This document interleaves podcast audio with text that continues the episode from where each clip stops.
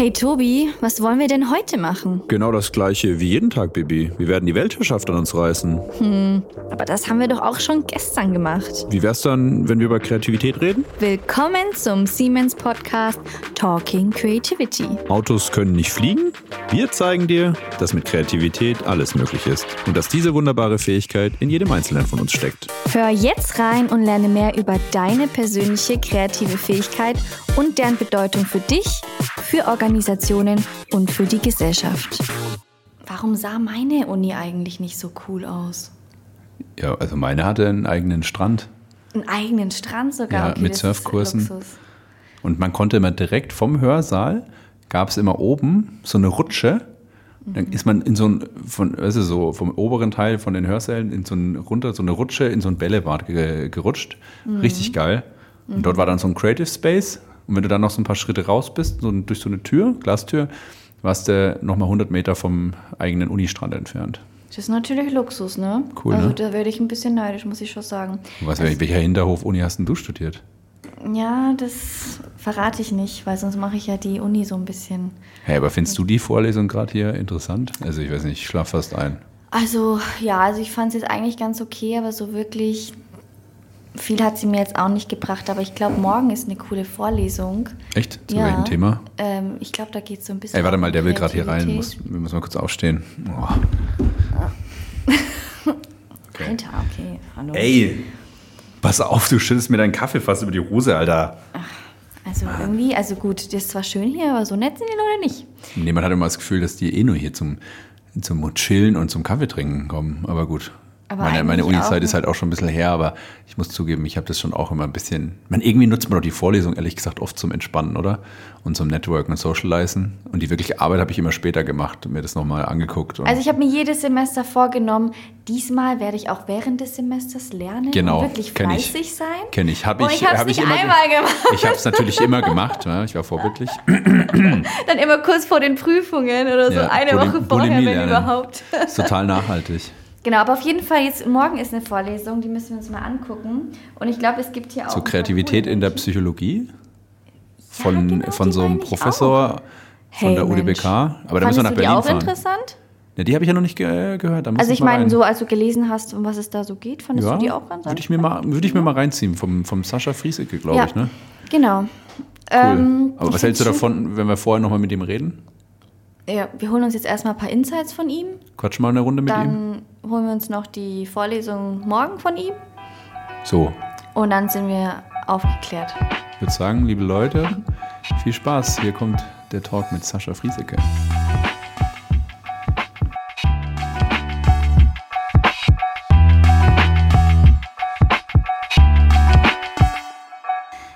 Morgen, guten Mittag, guten Abend, gute Nacht, unsere lieben Freunde. Was ist denn eigentlich Bullshit? Habt ihr euch die Frage schon mal gestellt? Also wir nicht, aber dafür unser heutiger Podcast. Wir hoffen, er hat die Antworten für uns. Unser Gast hat aber absolut nichts mit Bullshit zu tun, würden wir jetzt mal so behaupten. Denn wir sind heute an der Universität der Künste in Berlin zu Gast und haben, wenn dann, nur ganz besonderen und kreativen Bullshit für euch.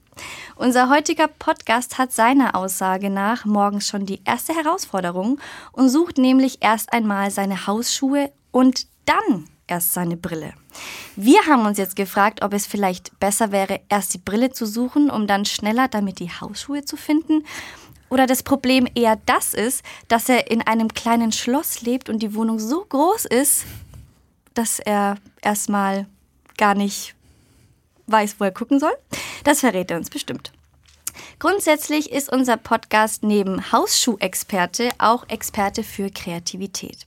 Er ist Direktor des Weizenbaum-Instituts für die vernetzte Gesellschaft und beschäftigt sich mit dem digitalen Wandel der Gesellschaft. Ganz konkret forscht unser Gast nach der Frage, wie kommt das Neue in die Welt? Deshalb kommt er natürlich auch nicht um die Fähigkeit Kreativität herum. Zusätzlich ist unser Gast ein echter Professor an der Universität der Künste in Berlin und leitet den berufsbegleitenden Studiengang Leadership in digitaler Innovation. Wir sind schon sehr gespannt, was er uns zu berichten hat und wie er hier die Kreativität unterrichtet. Unser Podcast hat etwas gemeinsam mit Tobi, denn er studierte auch Wirtschaftsingenieurwesen und er hat etwas mit mir sogar gemeinsam, denn ich suche morgens auch immer meine Hausschuhe, bis ich dann aber feststelle, dass ich gar keine Hausschuhe besitze. nee, Spaß. Scheinbar besitzt unser Gast auch die Handynummer von Harald Lesch, denn auf die Frage, wen er als Telefonjoker bei Wer wird Millionär wählen würde, sagte er, er würde Harald anrufen. Aber nicht nur das hat uns überrascht, sondern auch, dass unser Gast einmal im internationalen Diplomatenausbildungsprogramm des Auswärtigen Amts als Dozent unterrichtet hat. Da interessiert uns natürlich, wie viel Kreativität dort trainiert wird. Also uns interessiert schon mal bis jetzt ganz schön viel. Unser Gast würde gerne die Zeit anhalten können. Wir halten jetzt eure Zeit kurz an, liebe Hörerinnen und Hörer, und geben euch eine knappe Stunde spannende Inhalte rund um das Thema Kreativität auf die Ohren. Die Zeit angehalten hat er bei seinem Alter wohl nicht, denn er fühlt sich wie 54, ist aber eigentlich 38. Warum das denn? Also das muss er uns wirklich mal erklären. Also und den Code fürs Jungbleiben hat er wohl nicht geknackt, aber dafür vielleicht noch cooler den Kreativcode. Denn dazu gibt es von ihm und Oliver Gassmann einen Artikel, der die sieben Schlüssel für persönliche und berufliche Kreativität beschreibt. Wir hoffen, er erzählt uns da ein bisschen von heute. Geschichten erzählt er anscheinend auch ganz gerne, ganz besondere Geschichten sogar, und zwar über Tankstellen vielleicht. Und wie man schöner tanken kann. Schöner tanken wollte ich auch schon, schon immer. So, und jetzt lasst uns mal aber über kreativen Input sprechen und ihn tanken. Ich bin bereit und ich hoffe, ihr beiden auch. Die vierjährige Tochter unseres Podcasts nennt ihn Sashi Leini, was ich sehr, sehr süß und schön finde. Vielleicht dürfen wir ihn auch so nennen. Wir fragen ihn gleich. Wir nennen ihn jetzt aber erstmal Sascha Frieseke. Lieber Sascha, schön, dass du da bist. Herzlich willkommen bei unserem Podcast Talking Creativity. Ja, hallo, äh, schön mich zu haben. Danke, dass wir hier zu dir kommen durften. Genau, ich wollte sagen, dass ich zu Gast bin, ihr seid ja bei mir zu Gast. Genau, wir sind in deinem, ja. in deinem Studio eigentlich. Das haben wir auch noch nie gehabt. Das, äh, das ist richtig. Ich habe gesagt, da, so, weit, so weite Reise, das kriege ich nicht in den Kalender. Dann habt ihr gesagt, ja, dann kommen wir einfach vorbei. Ja, Berlin ich gesagt, ist eine Reise ja, wert, würde ich sagen. Ich habe ja ein Studio, Fall. kommt da ins Studio. Nehmen wir das hier auf. Das ist schön hier auf jeden Fall. Haben wir dich gut getroffen mit der Beschreibung? Wir haben viele Fragen offen gelassen. Ja, genau. Also ich glaube, ich würde jetzt als äh, Zuhörender eher verwirrt sein. Was das jetzt genau ist, muss man wahrscheinlich etwas entpacken ähm, und schauen, wie das dazu kommt.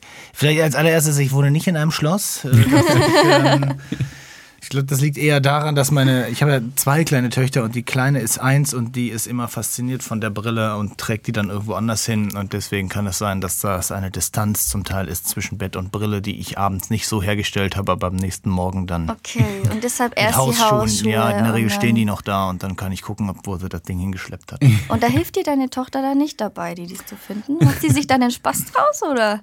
Man, doch, die, manchmal bringt sie die auch. Also das ist ganz ja? unterschiedlich. Okay. Manchmal ist sie aber auch irgendwie in der Küche und isst und ist nicht damit beschäftigt, jetzt Brillen wieder abzugeben. ist jetzt auch nicht das Erste, was einem einfällt, glaube ich, als kleines Kind. Ne? Da gibt es Spannenderes. Sie zu verstecken zum Beispiel. Der Rest, der, Rest, der Rest trifft gut zu? Oder? War irgendwas dabei, wo wir hatten, du sagst, wir hatten, boah, Also was mich ja schon interessiert, falsch. dieses schöner Tanken. Ne? Also da sind wir irgendwie drüber gestolpert. Kannst du da ein, zwei Sätze zu sagen? Ja, ich weiß nicht, ob ich das in ein, zwei Sätzen sagen kann. ich, äh, es hat angefangen, keine Ahnung, vor 15 Jahren oder sowas. Und dann ist mir aufgefallen, dass auf sozialen Medien, damals hat man so eine Plattform benutzt, die hieß Facebook. Und da haben Leute immer Fotos hochgeladen, immer die gleichen von irgendwelchen Sehenswürdigkeiten. Mhm. Und es waren immer die gleichen Fotos. Mhm. Irgendwie halt von anderen Leuten, aber immer für das Gleiche. Und ich habe überlegt, wenn ich irgendwo hinfahre, dann gibt es so zwei Orte, die ich immer interessant finde. Das sind auf der einen Seite Tankstellen, wenn man irgendwo unterwegs ist, dann ist es immer so ein Punkt, wo man sieht, dass in anderen Ländern die anders aussehen, aber trotzdem die gleiche Funktion haben. Und das andere sind Supermärkte. Mhm. Also wenn ich irgendwo hinfahre, dann gucke ich immer, wie sind die Supermärkte, wie ist das, Sortiment, wie sieht das aus? Und da habe ich angefangen, immer wenn ich irgendwie unterwegs war, Fotos zu machen von Tankstellen. Okay. Und die einfach zu posten und zu sagen, da bin ich, da bin ich, da bin ich. Weil die halt keine Sehenswürdigkeit ist, aber irgendwie interessant. Mhm. Und eine Freundin von mir, die hat damals beim Gestaltenverlag gearbeitet und hat gesagt, eigentlich findet sie das lustig und sie packt das mal auf die Liste der bekloppten Ideen für Bücher, die man machen könnte. Mhm. Und irgendwie hat das resoniert und dann haben die gesagt, ja, lass uns mal ein Buch über Tankstellen machen. Und ich gefragt, hast du Lust, ein Buch über Tankstellen zu machen? Und ich gesagt, ja, ich habe ganz viele fotografiert, wir können ein. Buch über Tankstellen machen. Und ich brauche mal so Hobbyprojekte, um mm, nebenbei irgendwas zu machen, was mich ablenkt von meiner eigentlichen Tätigkeit oder was so nicht wissenschaftlich ist, so in die Richtung. Und dann habe ich abends halt immer ein bisschen Tankstellen recherchiert in irgendwelchen Archiven, dazu kleine Texte geschrieben und dann gab es ein Buch über Tankstellen.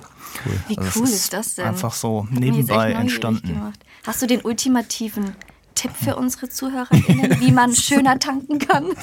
oder wo es die schönsten vielleicht gibt? Oder? Ja, beziehungsweise die, also die eigentlich spannende Frage ist ja, was äh, passiert mit der Tankstelle in der Zukunft? Mhm. Hm. Also wenn wir irgendwie auf Elektromobilität umsteigen, dann werden wir ja mehr Zeit an diesen Tankstellen verbringen müssen.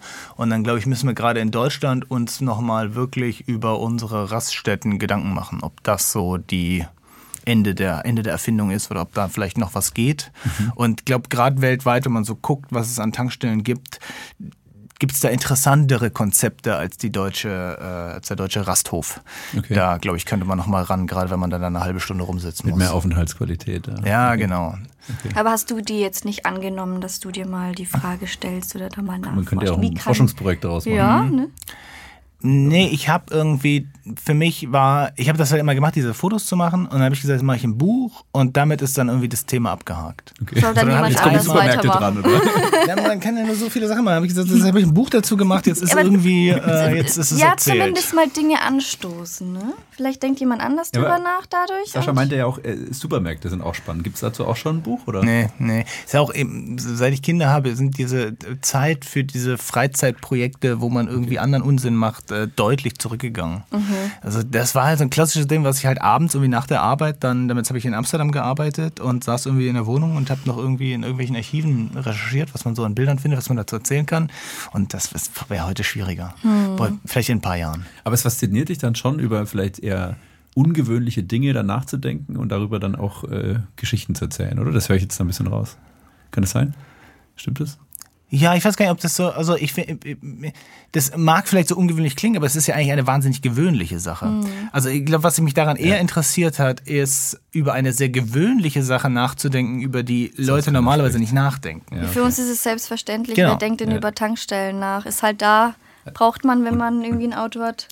Und deshalb ist es schon wieder ungewöhnlich, weil es nicht gewöhnlich ist, darüber genau. zu, zu, sprechen oder nachzudenken. Ja? Genau, aber bei Supermärkten ist es ähnlich. Das ja. ist ja quasi ja. kein Ort, wo man sagt, ah ja, war, war, wahnsinnig inspirierend, aber eigentlich schon. Ja, und eigentlich verbringt man dort viel Zeit. Ne? Also sollte man vielleicht mal mehr darüber nachdenken, wie man es vielleicht inspirierender gestalten kann. Ja, super spannend, okay. Hm.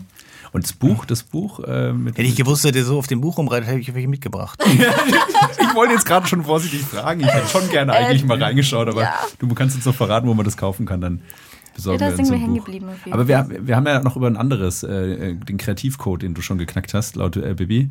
Ähm, das war mit Olli Gassmann. Ähm, ist das so ein bisschen die Grundlage von dem, was du auch hier, wir kommen ja nachher noch mehr mhm. zum Thema Kreativität, was du hier auch so unterrichtest? Oder war das eher so der Anfang des Thema? Oder wie bist du vielleicht auch zum Thema Kreativität dort damals schon gekommen? War das so ein, so ein Randthema oder?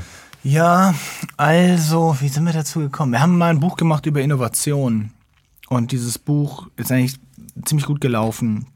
Und dann haben wir gesagt, wir müssten eigentlich nochmal ein Buch machen. Und dann war die Frage, macht man dazu ein zweites oder macht man einen anderen Zugang? Und dann war irgendwie relativ schnell die Überlegung, ja, sollte man vielleicht nicht über Innovation, sondern eher auf so ein individuelles Level von Kreativität gehen mhm. und darüber sprechen.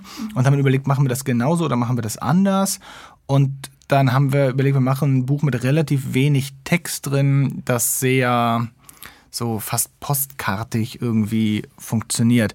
Okay. Und dann ist dieses Buch entstanden und das Problem von diesem Buch ist, dass es bei, es ist nicht wirklich einen Markt für Bücher über Kreativität gibt. Es gibt zwei Arten von Menschen, Leute, die sich für kreativ halten, die lesen keine Bücher über Kreativität und Leute, die sich nicht für kreativ halten, die lesen keine Bücher über Kreativität.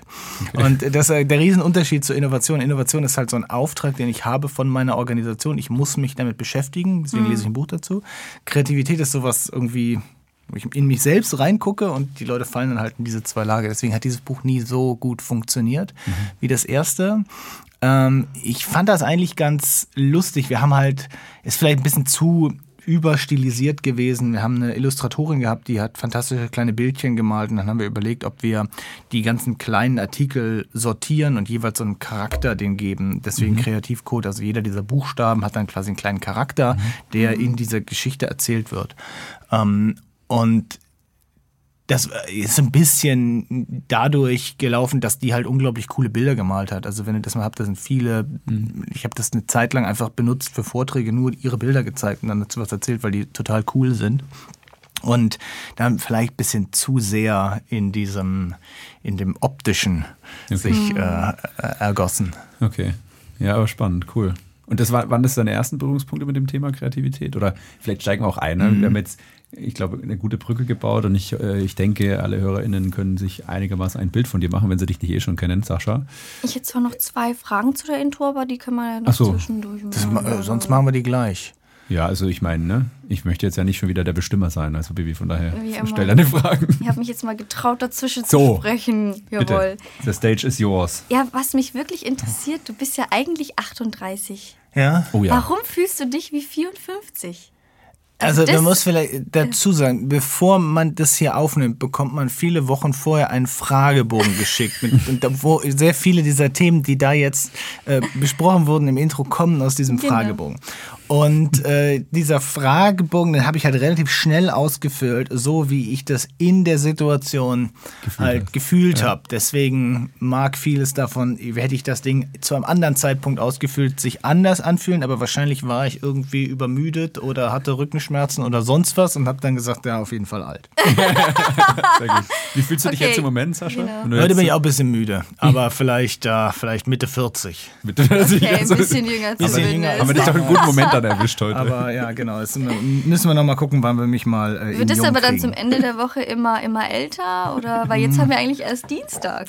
Ja, wir waren das ganze Wochenende unterwegs und ich hatte deswegen gefühlt kein Wochenende. Ach und dadurch so. war irgendwie muss ich mich erst wieder durch meine Arbeit ein bisschen erholen. Okay. Und dann wieder zu verjüngen. Sehr gut. Vielleicht hast du ein bisschen mehr Energie nach unserer Folge. Ja, was war die zweite Frage? Bibi? Die zweite Frage, die wir gleich am Anfang mit drin hatten, was ist eigentlich Bullshit? Weil vielleicht oh. fragen sich unsere Bullshit. ZuhörerInnen, was ist denn das für ein Bullshit, was sie da erzählen? Ähm, wir haben nämlich was entdeckt. Auf YouTube war das? Es war ein Video auf jeden Fall, da genau. ging es darum. Genau, da hast du erklärt, was eigentlich Bullshit ist. Mhm. Magst du mal kurz was dazu sagen, warum du das gemacht hast, was der Hintergrund ich, äh, war? Ich mache das äh, eigentlich jeden Monat. Aha. Und zwar habe ich mit dem RBB zusammen eine Sendereihe, die heißt mhm. Ding an sich. Und die Idee ist, dass wir, das ist eine sozialwissenschaftliche Wissenschaftssendung. Und der Hintergrund ist, dass mir irgendwann aufgefallen ist, wenn ich Vorträge mache, dann interessieren die Leute halt immer so sozialwissenschaftliche Themen. Also Kreativität ist am Ende auch ein sozialwissenschaftliches Thema. Mhm. Ähm, wenn man sich Wissenschaftssendungen anguckt, dann sind die immer entweder naturwissenschaftlich, also wie funktionieren Sonnenwinde, was ist eigentlich ein schwarzes Loch, mhm. oder sie sind sehr eng am Phänomen. Mhm. Also äh, wie funktioniert ein Windkanal oder mhm. wie wird eigentlich Wurst gemacht. Aber sozialwissenschaftliche Theorie taucht nie auf. Und dann habe ich Leute im RGB kennengelernt und denen vorgeschlagen, man könnte ein Sendungsformat machen, was über diese Dinge mal redet. Mhm. Und haben dann dieses Format gemacht und machen das momentan einmal im Monat. Ähm, haben quasi, machen das jetzt das erste Jahr und haben so quasi Testphase, wie das funktioniert, um zu gucken, ob wir das danach bisschen ähm, mehr noch machen dürfen und haben dann überlegt, was sind so Themen, wo es Forschung zu gibt und wo es vielleicht interessant wäre, wenn Leute das mal hören würden, hatten eine lange Liste an möglichen Themen für Sendungen. Und dieses, äh, die Bullshit-Folge war tatsächlich die Folge, die wir als Pilot gedreht haben. Davon gibt es zwei Versionen, wenn man online ein bisschen sucht. Mhm. Die wir als Pilot gedreht haben, um innerhalb des RBBs Geld zu bekommen, um quasi eine, ein Jahr lang eine mhm. Sendung zu machen. Und das eigentlich Interessante an der Folge ist, dass es ein Begriff ist, den wir alle kennen und benutzen und einmal zu hören, dass es tatsächlich Forschung darüber gibt und in der Wissenschaft Leute, die darüber nachdenken, beispielsweise in was für Situationen es denn zu Bullshit kommt oder wo dieses Wort herkommt oder was das genau bedeutet, wie wir das verwenden. Wer das jetzt genau okay. wissen will, kann einfach meinen Schaut Namen eingeben bei an, YouTube genau. und sieht, 15 Minuten ist es jedes Mal so zu so einem Thema. Aber ist auch wieder in die Richtung, man benutzt das Wort, ne? Das ist irgendwie, okay, ich benutze es jetzt nicht jeden Tag, aber man benutzt es vielleicht mal hier, mal da, aber man macht sich nicht wirklich Gedanken, was es eigentlich bedeutet und was es eigentlich ist. Das ist auch wieder, dass du dich damit beschäftigst, mit Dingen, die eigentlich wieder so ein bisschen alltäglicher sind und die mal hinterfragst. Ja, so habe ich, ja, das, wir sind gerade am überlegen, was macht man eigentlich im nächsten Schritt mit der Sendung. Und wir haben, uns ist aufgefallen, es gibt zwei unterschiedliche Arten von Sendungen, die wir gemacht haben. Einmal haben wir reine Theorien genommen aus den Sozialwissenschaften und die erklärt. Und das Zweite, was wir gemacht haben, sind Begriffe zu nehmen, die Leute kennen und darüber ja. zu reden, was heißt das denn eigentlich ja, ja, akademisch. Cool. Und wir haben gerade eine gedreht, aber die hat ja, irgendeinen Fehler gemacht und muss das jetzt normal drehen. Und ist quasi genau das gleiche Modell, ist zu Transparenz. Wir gesagt haben, das verwenden wir alle ständig, das wird überall gefordert, aber was ja, ist das ja, überhaupt ja, und was passiert, wenn man irgendwas tatsächlich transparent macht? Und das ist ein bisschen die Idee von der ganzen Reihe, dass man, wenn man das einmal gesehen hat, das so im Alltag wiedererkennt mhm. und vielleicht ein bisschen mehr reflektiert, dieses Thema, als man das vorher getan hat. Mhm. Cool. Mega schön. Also angucken, liebe Leute. Aber ich glaube, du hast noch eine dritte Frage Gut. und die wichtigste für den Einstieg, oder? Unsere Einstiegsfrage, ja. Die ultimative Frage. Dann können wir eigentlich schon schließen, weil wir hatten für dich schon ein sehr spannendes Gespräch. ja. Also wir haben uns über Tankstellen gelernt. Vielen, vielen Dank fürs Vorbeikommen. Ja, danke fürs Wasser. Ne? Also. Genau, wir würden auch mit dir, mit der Einstiegsfrage anfangen, die wir jedem Podcast stellen. Wir sprechen ja heute hier über Kreativität und ich bin auch schon ganz gespannt auf deine Perspektive. Auch dich fragen wir, was bedeutet denn eigentlich Kreativität für dich? Wie würdest du es definieren? Das Schöne ist ja, dass es einer der wenigen Begriffe ist, wo es eine sogenannte Standarddefinition gibt. Das heißt, es besteht ja eigentlich Einigkeit darüber, was es ist. Also mhm. es ist irgendwas Neues, was auch nützlich ist mhm. oder eine Anschlussfähigkeit hat. Das heißt, es ist immer kreativ, hat immer zwei Seiten eine Seite, wo irgendetwas entsteht, was vorher in dieser Form noch nicht da war, in dem Kontext noch nicht da war, so noch nicht zusammengerührt war. Und auf der anderen Seite, dass dieses neu Zusammenrühren irgendetwas bringt. Mhm. Also wenn ich jetzt nur irgendetwas dem Zufall überlasse, was ich einem Schimpansen eine Schreibmaschine gebe und er haut da drauf, dann, passiert, dann entsteht da ein neuer Text, der so noch nie geschrieben wurde. Den wird aber niemand für sehr nützlich oder anschlussfähig oder sinnvoll erachten. Mhm. Und das heißt, dieses zweite, diese zweite Seite muss auch da sein und dann ist es kreativ. Wobei, ich glaube, für mich, was mir eigentlich das Wichtigste ist in der Definition, ist so alltagsmäßig haben die Leute immer das Gefühl, dass etwas nur kreativ ist, wenn es eine gewisse Schaffenshöhe überbrückt. Mhm. So wie im, im Patentsystem muss, um etwas patentieren zu können, muss es wirklich deutlich anders sein vom Status mhm. quo. Das ist Wert ist, ah, das können wir jetzt patentieren, das ist echt eine neue Idee. Und bei Kreativität gibt es das nicht in der Definition, diese Schaffenshöhe. Also mhm. alleine etwas anders und es bringt was, ist schon kreativ, auch wenn natürlich etwas anderes mehr anders sein darf. Aber also die, das ist auch bei vielen, glaube ich, deswegen so ein Bauchgefühl, ja, ich bin ja nicht kreativ, weil sie diesen Anspruch haben an, da muss ja tatsächlich eine gewaltige Schaffenshöhe passieren, dass das etwas ist, was vorher nicht so war. Mhm. Ja, jetzt zeigst du, da ist so eine Standarddefinition da, wenn du das aber jetzt mit der Gesellschaft mal spiegelst, mit deinem Umfeld, vielleicht auch mit Leuten, die jetzt ja sich nicht so intensiv mit dem Thema beschäftigen. Wie, wie, siehst du denn da die, die, die Perspektive der Leute? Ist es wirklich so angekommen, dass alle Leute das auch so verstehen? Oder ist da nicht auch noch ein bisschen. Ich glaube, wenn es so angekommen wäre, würdet ihr nicht jedem die Frage stellen. Von daher ist es mit Sicherheit, also ein, wenn man bei mir im Kurs wird, dann weiß man das. Ja. Aber ich glaube, die, äh, die ist auch so ein Thema, wo wir eigentlich ähm, wissenschaftlich eine relativ große Einigkeit darüber haben und sehr viel Forschung aber das ja nicht die Forschung ist, die jeder so im Alltag liest und es gleichzeitig aber ein Begriff ist, den wir sehr alltäglich verwenden. Ja. Und damit hast du natürlich immer so ein Abschichten. Wie verwenden die Leute das und was heißt es denn eigentlich im, im Diskurs? Ja, ist vielleicht schon auch so ein bisschen fast zu so einem Buzzword geworden, ne? so als ich sag mal schon so ein bisschen wie so eine Brand, hey, das ist mhm. kreativ oder hey, ne, wir brauchen da was Kreatives, wo ich manchmal dann das Gefühl habe, dass es halt so anderes Wort für es muss halt gut sein. Ne? So mein, meine Wahrnehmung. Ja, ich finde aber auch stark noch in die Richtung künstlerisch kreativ. Also Musiker, wie gesagt, Künstler oder sowas in die Richtung, die sind ja eher kreativ. Und wenn man so in Richtung, jetzt wenn jemand in der Buchhaltung arbeitet, würde ich jetzt sagen, die sind dann eher ein bisschen weniger kreativ. Also da habe ich zumindest mhm. so ein bisschen den Eindruck, dass trotzdem auch noch viele Menschen das im Kopf ja. haben. Diese Trennung, ja. So genau. die Kreativjobs ja. und die Unkreativjobs, sage ich jetzt mal. Genau, ich auch die Kreativbranche. Ja, ne? genau. Also Kreativbranche ist sicherlich was, womit wir das assoziieren. Was jetzt aber nicht aus der Definition kommt, sondern genau, genau einfach so eine, so eine landläufige Verwendung. Und das natürlich dann aber so einen, ja, so einen kaskadenartigen Effekt hat, dass ich, wenn ich dann einen Job habe, wo ich das Gefühl habe, ja, Kreativität ist hier wahrscheinlich nicht besonders sinnvoll, dass ich dann auch überhaupt nicht auf die Idee komme, so mit Problemen umzugehen, die es ja auch da geben wird. Genau. Mhm und vielleicht sich auch gar nicht erst so wirklich damit auseinandersetzt, was ist Kreativität eigentlich für mich, wie bin ja, ich kreativ. Das halt. Manche denken, so, genau, brauche ich ja nicht. So gar kein Thema. Mein Job hat ja nichts mit Kreativität genau. zu tun. Also ja. das höre ich auch öfters. Ja. Ja, spannend. Und was, wie bist du denn zu dem Thema Kreativität überhaupt gekommen? Was hat dich so daran begeistert früher mal? Früher mal. Oder war es ein Ausrutscher? Vor langer, langer Zeit. Ja, vielleicht war es ja auch so ein Ausrutscher, dass du sagst, so, ich wollte eigentlich nie im ja. Bereich Kreativität unterwegs sein. Das war so. Na, ihr habt ja ähm, schon gesagt, ich habe mal Wirtschaftsingenieurwesen studiert. Und dann hat man ja unterschiedliche Vertiefungen. Und ich hatte ein Fach während des Studiums, nennt sich Innovationsmanagement, was sich eigentlich damit auseinandersetzt, wie wir Umgebungen schaffen dafür, damals halt, dass so AD-Abteilungen oder wo Ingenieure arbeiten, tatsächlich auf neue Ideen kommen können.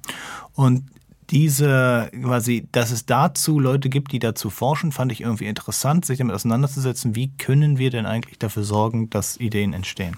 Wie lange ist das her, sorry? Äh, naja, ich bin ja jetzt 54 oder was ist Genau.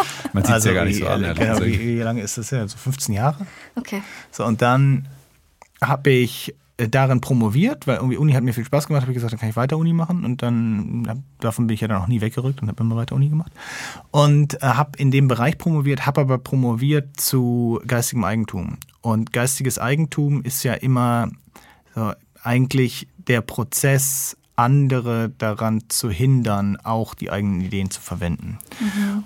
Und habe dann gesagt, eigentlich fand ich diesen Subteil nach meiner Dis nicht mehr so spannend. Ich gesagt, wenn ich weiter Forschung mache, dann will ich irgendwas machen, was eher Leute dazu enabled oder wie man es nennen will, äh, auf neue Ideen zu kommen, anstatt zu überlegen, wie können wir Zäune aufspannen, dass andere unsere Ideen nicht verwenden. Und habe danach eigentlich nie wieder was mit IP gemacht, aber mich damit beschäftigt. Einmal halt viel Digitalisierung, was welche Rolle spielt Digitalisierung, wenn irgendwas Neues entsteht.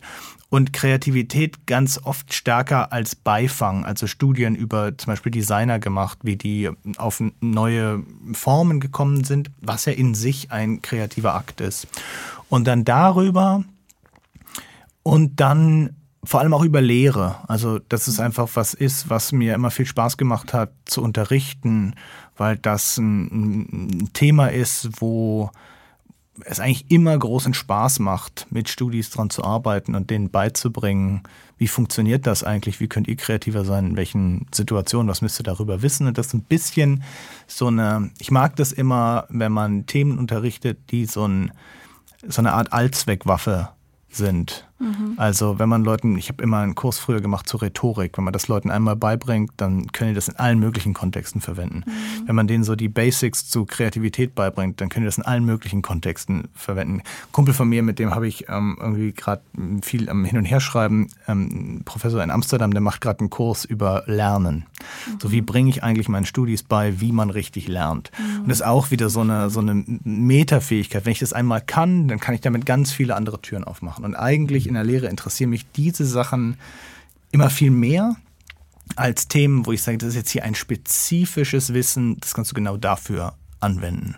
Und deswegen bin ich in diesem Innovationskontext eigentlich immer, immer wieder zurückgekommen zur Kreativität und habe mir darüber Gedanken gemacht, wie kriegt man denn Leute dazu befähigt, eine, eine Haltung zu entwickeln, was das für sie in ihrem Kontext, in ihrer Organisation bedeutet. Hm. Spannend. Und wenn du jetzt ähm, einfach mal so ein bisschen so einen Statusbericht durchgeben müsstest, wenn ich dich jetzt fragen würde, Mensch, Sascha, du kennst dich doch aus mit Kreativität, wo stehen wir denn da in der Wissenschaft? Wissen wir schon viel? Gibt es noch viel zu, Neues zu wissen? Ja, wahrscheinlich schon. Und wo stehen wir denn vielleicht in der Gesellschaft und vielleicht auch in Unternehmen? Ich meine, du hast ja auch gesagt, du unterrichtest ja in so einem Weiterbildungsprogramm, da kommen ja vielleicht auch viele Leute aus Unternehmen.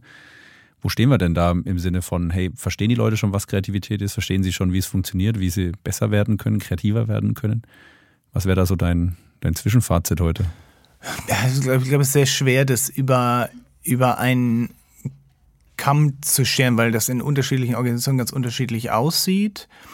Mm, ja. Deswegen will ich nicht sagen, das gibt so einen, einen Stand. Also wenn wir jetzt nochmal zurückkommen zur Forschung, die Forschung ist ja immer damit beschäftigt, sich selbst neue Fragen zu überlegen, die sie jetzt auch noch beantworten muss.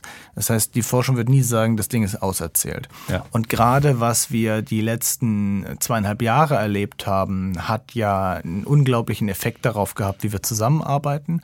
Und alleine daraus, da können wir vielleicht später auch noch drüber sprechen, aber alleine daraus gibt sich ein Rattenschwanz an Forschungsfragen, der uns noch lange beschäftigen wird. Was heißt das denn jetzt eigentlich für kreative Tätigkeiten? Mhm dann kann man eigentlich beobachten, dass im Zuge der Digitalisierung sehr viele Routinetätigkeiten in irgendeiner Weise beschleunigt werden, automatisiert werden oder ausgelagert werden an den Endkunden. Also was ich, wenn ich ein Flugzeugticket buche, dann muss ich das jetzt machen und das macht ja. nicht mehr jemand hinterm Schalter. Das heißt, die Tätigkeiten, die dann übrig bleiben in Organisationen, sind ganz oft die, die verlangen, dass ich mir den Fall angucke und damit anders umgehe. Der ist besonders, da müssen wir irgendwie drüber nachdenken. Und ganz oft ist es dann eine Frage von einem Kreat einer kreativen Lösung, weil die Standard, ja. der Standardprozess quasi automatisiert passieren kann oder vom, vom Kunden selber gemacht werden muss. Ja. Und deswegen merke ich, dass es mehr Bedarf dazu gibt, sich damit auseinanderzusetzen weil mehr und mehr Organisationen merken, dass das eigentlich etwas ist, was ständig gebraucht wird, sie in der Weiterbildung aber bis jetzt nicht so priorisiert haben, weil genau das, was ich vorher gesagt habe, die ganz oft eher thematisch spitz ausgerichtet war. Auf irgendwie, hier ist ein neues Tool, was wir verwenden, hier ist, wie das Tool funktioniert. Und, und weniger. Genau, und weniger diese, genau, diese äh, Waffe, also Werkzeug. Dieses ähm, Allzweckwerkzeuge, die halt ja. auf so Metathemen sind. Ja. Und ähm, da gibt es eine ganze Reihe von also es ist nicht nur, dass die Aufgaben kreativer werden, die werden zum Beispiel auch kollaborativer. Also ja. Arbeit, niemand von euch in, bei Siemens arbeitet irgendwie als Insel alleine die Sachen ab. Ja. Wir müssen in der Lage sein, mit anderen zusammenzuarbeiten. Und zum Beispiel, wir wollen heute irgendwie ein bisschen drüber, über Bildung sprechen. Das ist was, was wir im, im Bildungssystem jetzt nicht wahnsinnig priorisieren. Wie arbeite ich eigentlich zusammen? Hm. Sondern entweder man, also in der Schule sowieso, meistens werde ich alleine benotet und nie dafür, dass ich in irgendeinem Team irgendwas gemacht habe. Im Studium hat man ständig Teamarbeit, weil es schneller ist zu benoten. Anstatt vier Noten zu machen, kriegt man dann eine. Aber es wird einem nie beigebracht, wie ja. funktioniert denn so ein Team, sondern mhm. es wird einfach gesagt, ihr vier macht jetzt zusammen eine Hausaufgabe, damit ich weniger ja, korrigieren muss. Learning by doing ist immer so der Ansatz meistens, ja. Genau, aber man den Pain ja. selber durchlaufen mit ja, der Gruppe. Aber, aber, aber, es stimmt schon, so Werkze konkrete ja. Werkzeuge, was bedeutet Teamplay oder was, was, was sind so die Fallstricke, was kann man tun ne, und so weiter. Wirklich drüber nachdenken tut, tut man nicht. Auch in der Schule eigentlich erschreckend, auch was du sagst, vollkommen richtig. Ne? Auch die Frage, wie, wie lernt man eigentlich? Also was du vorher erwähnt hattest auch. Also geht da genauso mit rein. Ja, lass doch gleich mal über, über Kreativität und Bildung sprechen. Ich glaube, da sind wir doch jetzt schon eingetaucht, oder? Und äh, berichte doch mal vielleicht einfach, oder als Einstieg wäre mein Vorschlag, ähm, von deinem Kurs, wie du quasi Kreativität unterrichtest, wie du dazu kamst, ähm, wie das auch vielleicht ankommt bei den Leuten, die da teilnehmen. Das also ist eine große Frage. Ja, äh, ich hoffe gut. Ähm, ich ich mache immer einmal im Jahr einen Kurs zusammen mit ähm, Jennifer Hase. Jennifer Hase ist bei, arbeitet bei uns auch im Weizmann-Institut und wir machen hier an der Universität der Künste einen Kurs zur Psychologie der Kreativität.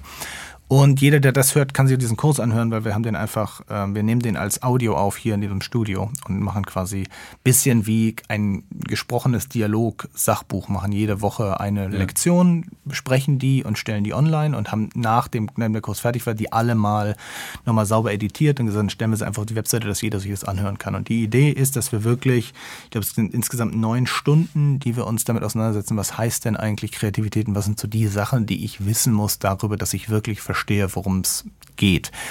Und die, also wenn man sich Kreativität so relativ simpel vorstellt, dann hat das eigentlich immer drei Dimensionen. Dann hat es einmal so eine Motivationsdimension, also wenn ich überhaupt keine Lust habe, was zu tun, dann ist es sehr unwahrscheinlich, dass was Kreatives rauskommt.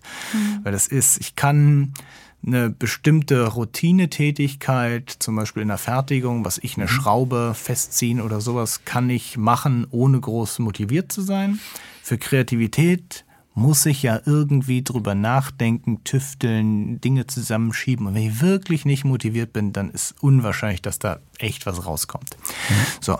Ähm, die zweite Dimension ist, dass ich ein Verständnis haben muss von dem Thema, an dem ich da arbeite. Also wenn ich jetzt einfach, wenn wir beide jetzt in irgendeine Spitzenküche reinlaufen würden und würden Vorschläge machen, wie man das dann anders kochen würde, dann wären das wahrscheinlich neue Vorschläge, aber in dieser Standarddefinition nehme ich an, die wären nicht wahnsinnig nützlich. Also wir werden da nichts reinbringen, wo die sagen, Mensch, da haben wir noch nie drüber nachgedacht, Salzen, tolle Idee, machen wir. So, das heißt, ich brauche so ein, es nennt sich immer ähm, Domänenwissen, aber ich muss ja. verstehen, woran ich der tüftel. Und das Dritte ist tatsächlich, dass ich verstehen Amabile, muss. Oder? Von den genau, also ja. zum Beispiel, also das Dritte, das ich verstehen muss, ähm, wie funktioniert denn eigentlich dieser, dieser kreative Prozess? Mhm. Was ist das denn? Und wir versuchen das mit das, dem Kurs so ein bisschen abzu, ja. Abzuschöpfen, weil ich, die meisten Leute, die irgendwo beruflich aktiv sind, haben ja so ein inhaltliches Verständnis von dem, was sie ja. tun. Mhm.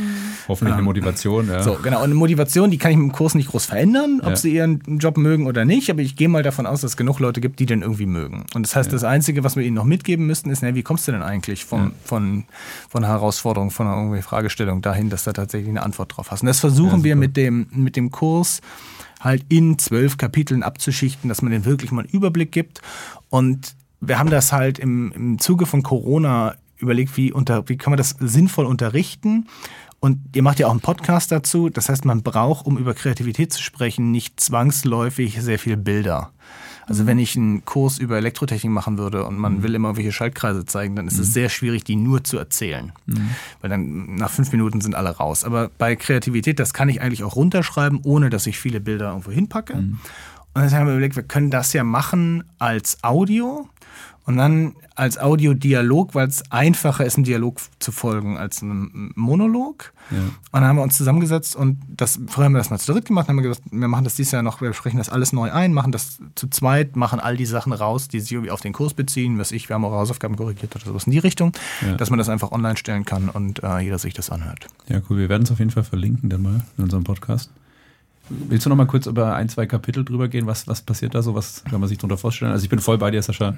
Diese drei Bausteine und dieser dritte, den du jetzt angesprochen hast, das ist, glaube ich, auch der, wenn man, also am meisten Unwissenheit, sage ich jetzt mal einfach ganz hart, äh, glaube ich, da ist und am meisten Potenzial, da auch äh, den Menschen noch äh, Unterstützungsleistung zu bieten. Wie geht das eigentlich, ja?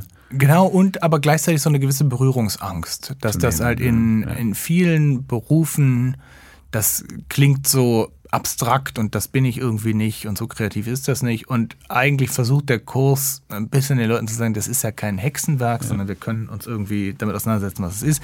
Also wir fangen ganz einfach damit an, dass wir darüber sprechen, was ist das, sprechen dann darüber, was hat es für einen Zusammenhang mit der Persönlichkeit, sprechen dann darüber, was gibt es denn für Verständnisse über kreative Prozesse, sprechen dann über diesen Zusammenhang von Kreativität und Innovation, sprechen dann auch über den Zusammenhang von Digitalisierung und Kreativität. Mache ich so in zwölf Wochen einmal eine Reise Reise zu so den, den Basics eigentlich, ähm, die man wissen sollte, wenn man sich mit Kreativität auseinandersetzt und hoffen, nach neun Stunden zuhören, sind die Leute dann etwas weiter als vorher.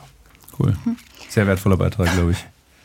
Äh, auf jeden Fall. Was ich mich jetzt frage, ist, wie, wie nehmen das so die Studierenden an? Also merkst du da so eine leichte Entwicklung auch mal? Am Anfang sind sie noch total, also viel Berührungsangst zum Beispiel, wie du es gerade mhm. meintest, und dann irgendwie am Ende sind sie total enthusiastisch und sprechen nur noch über das Thema Kreativität oder jetzt mal ganz überspitzt.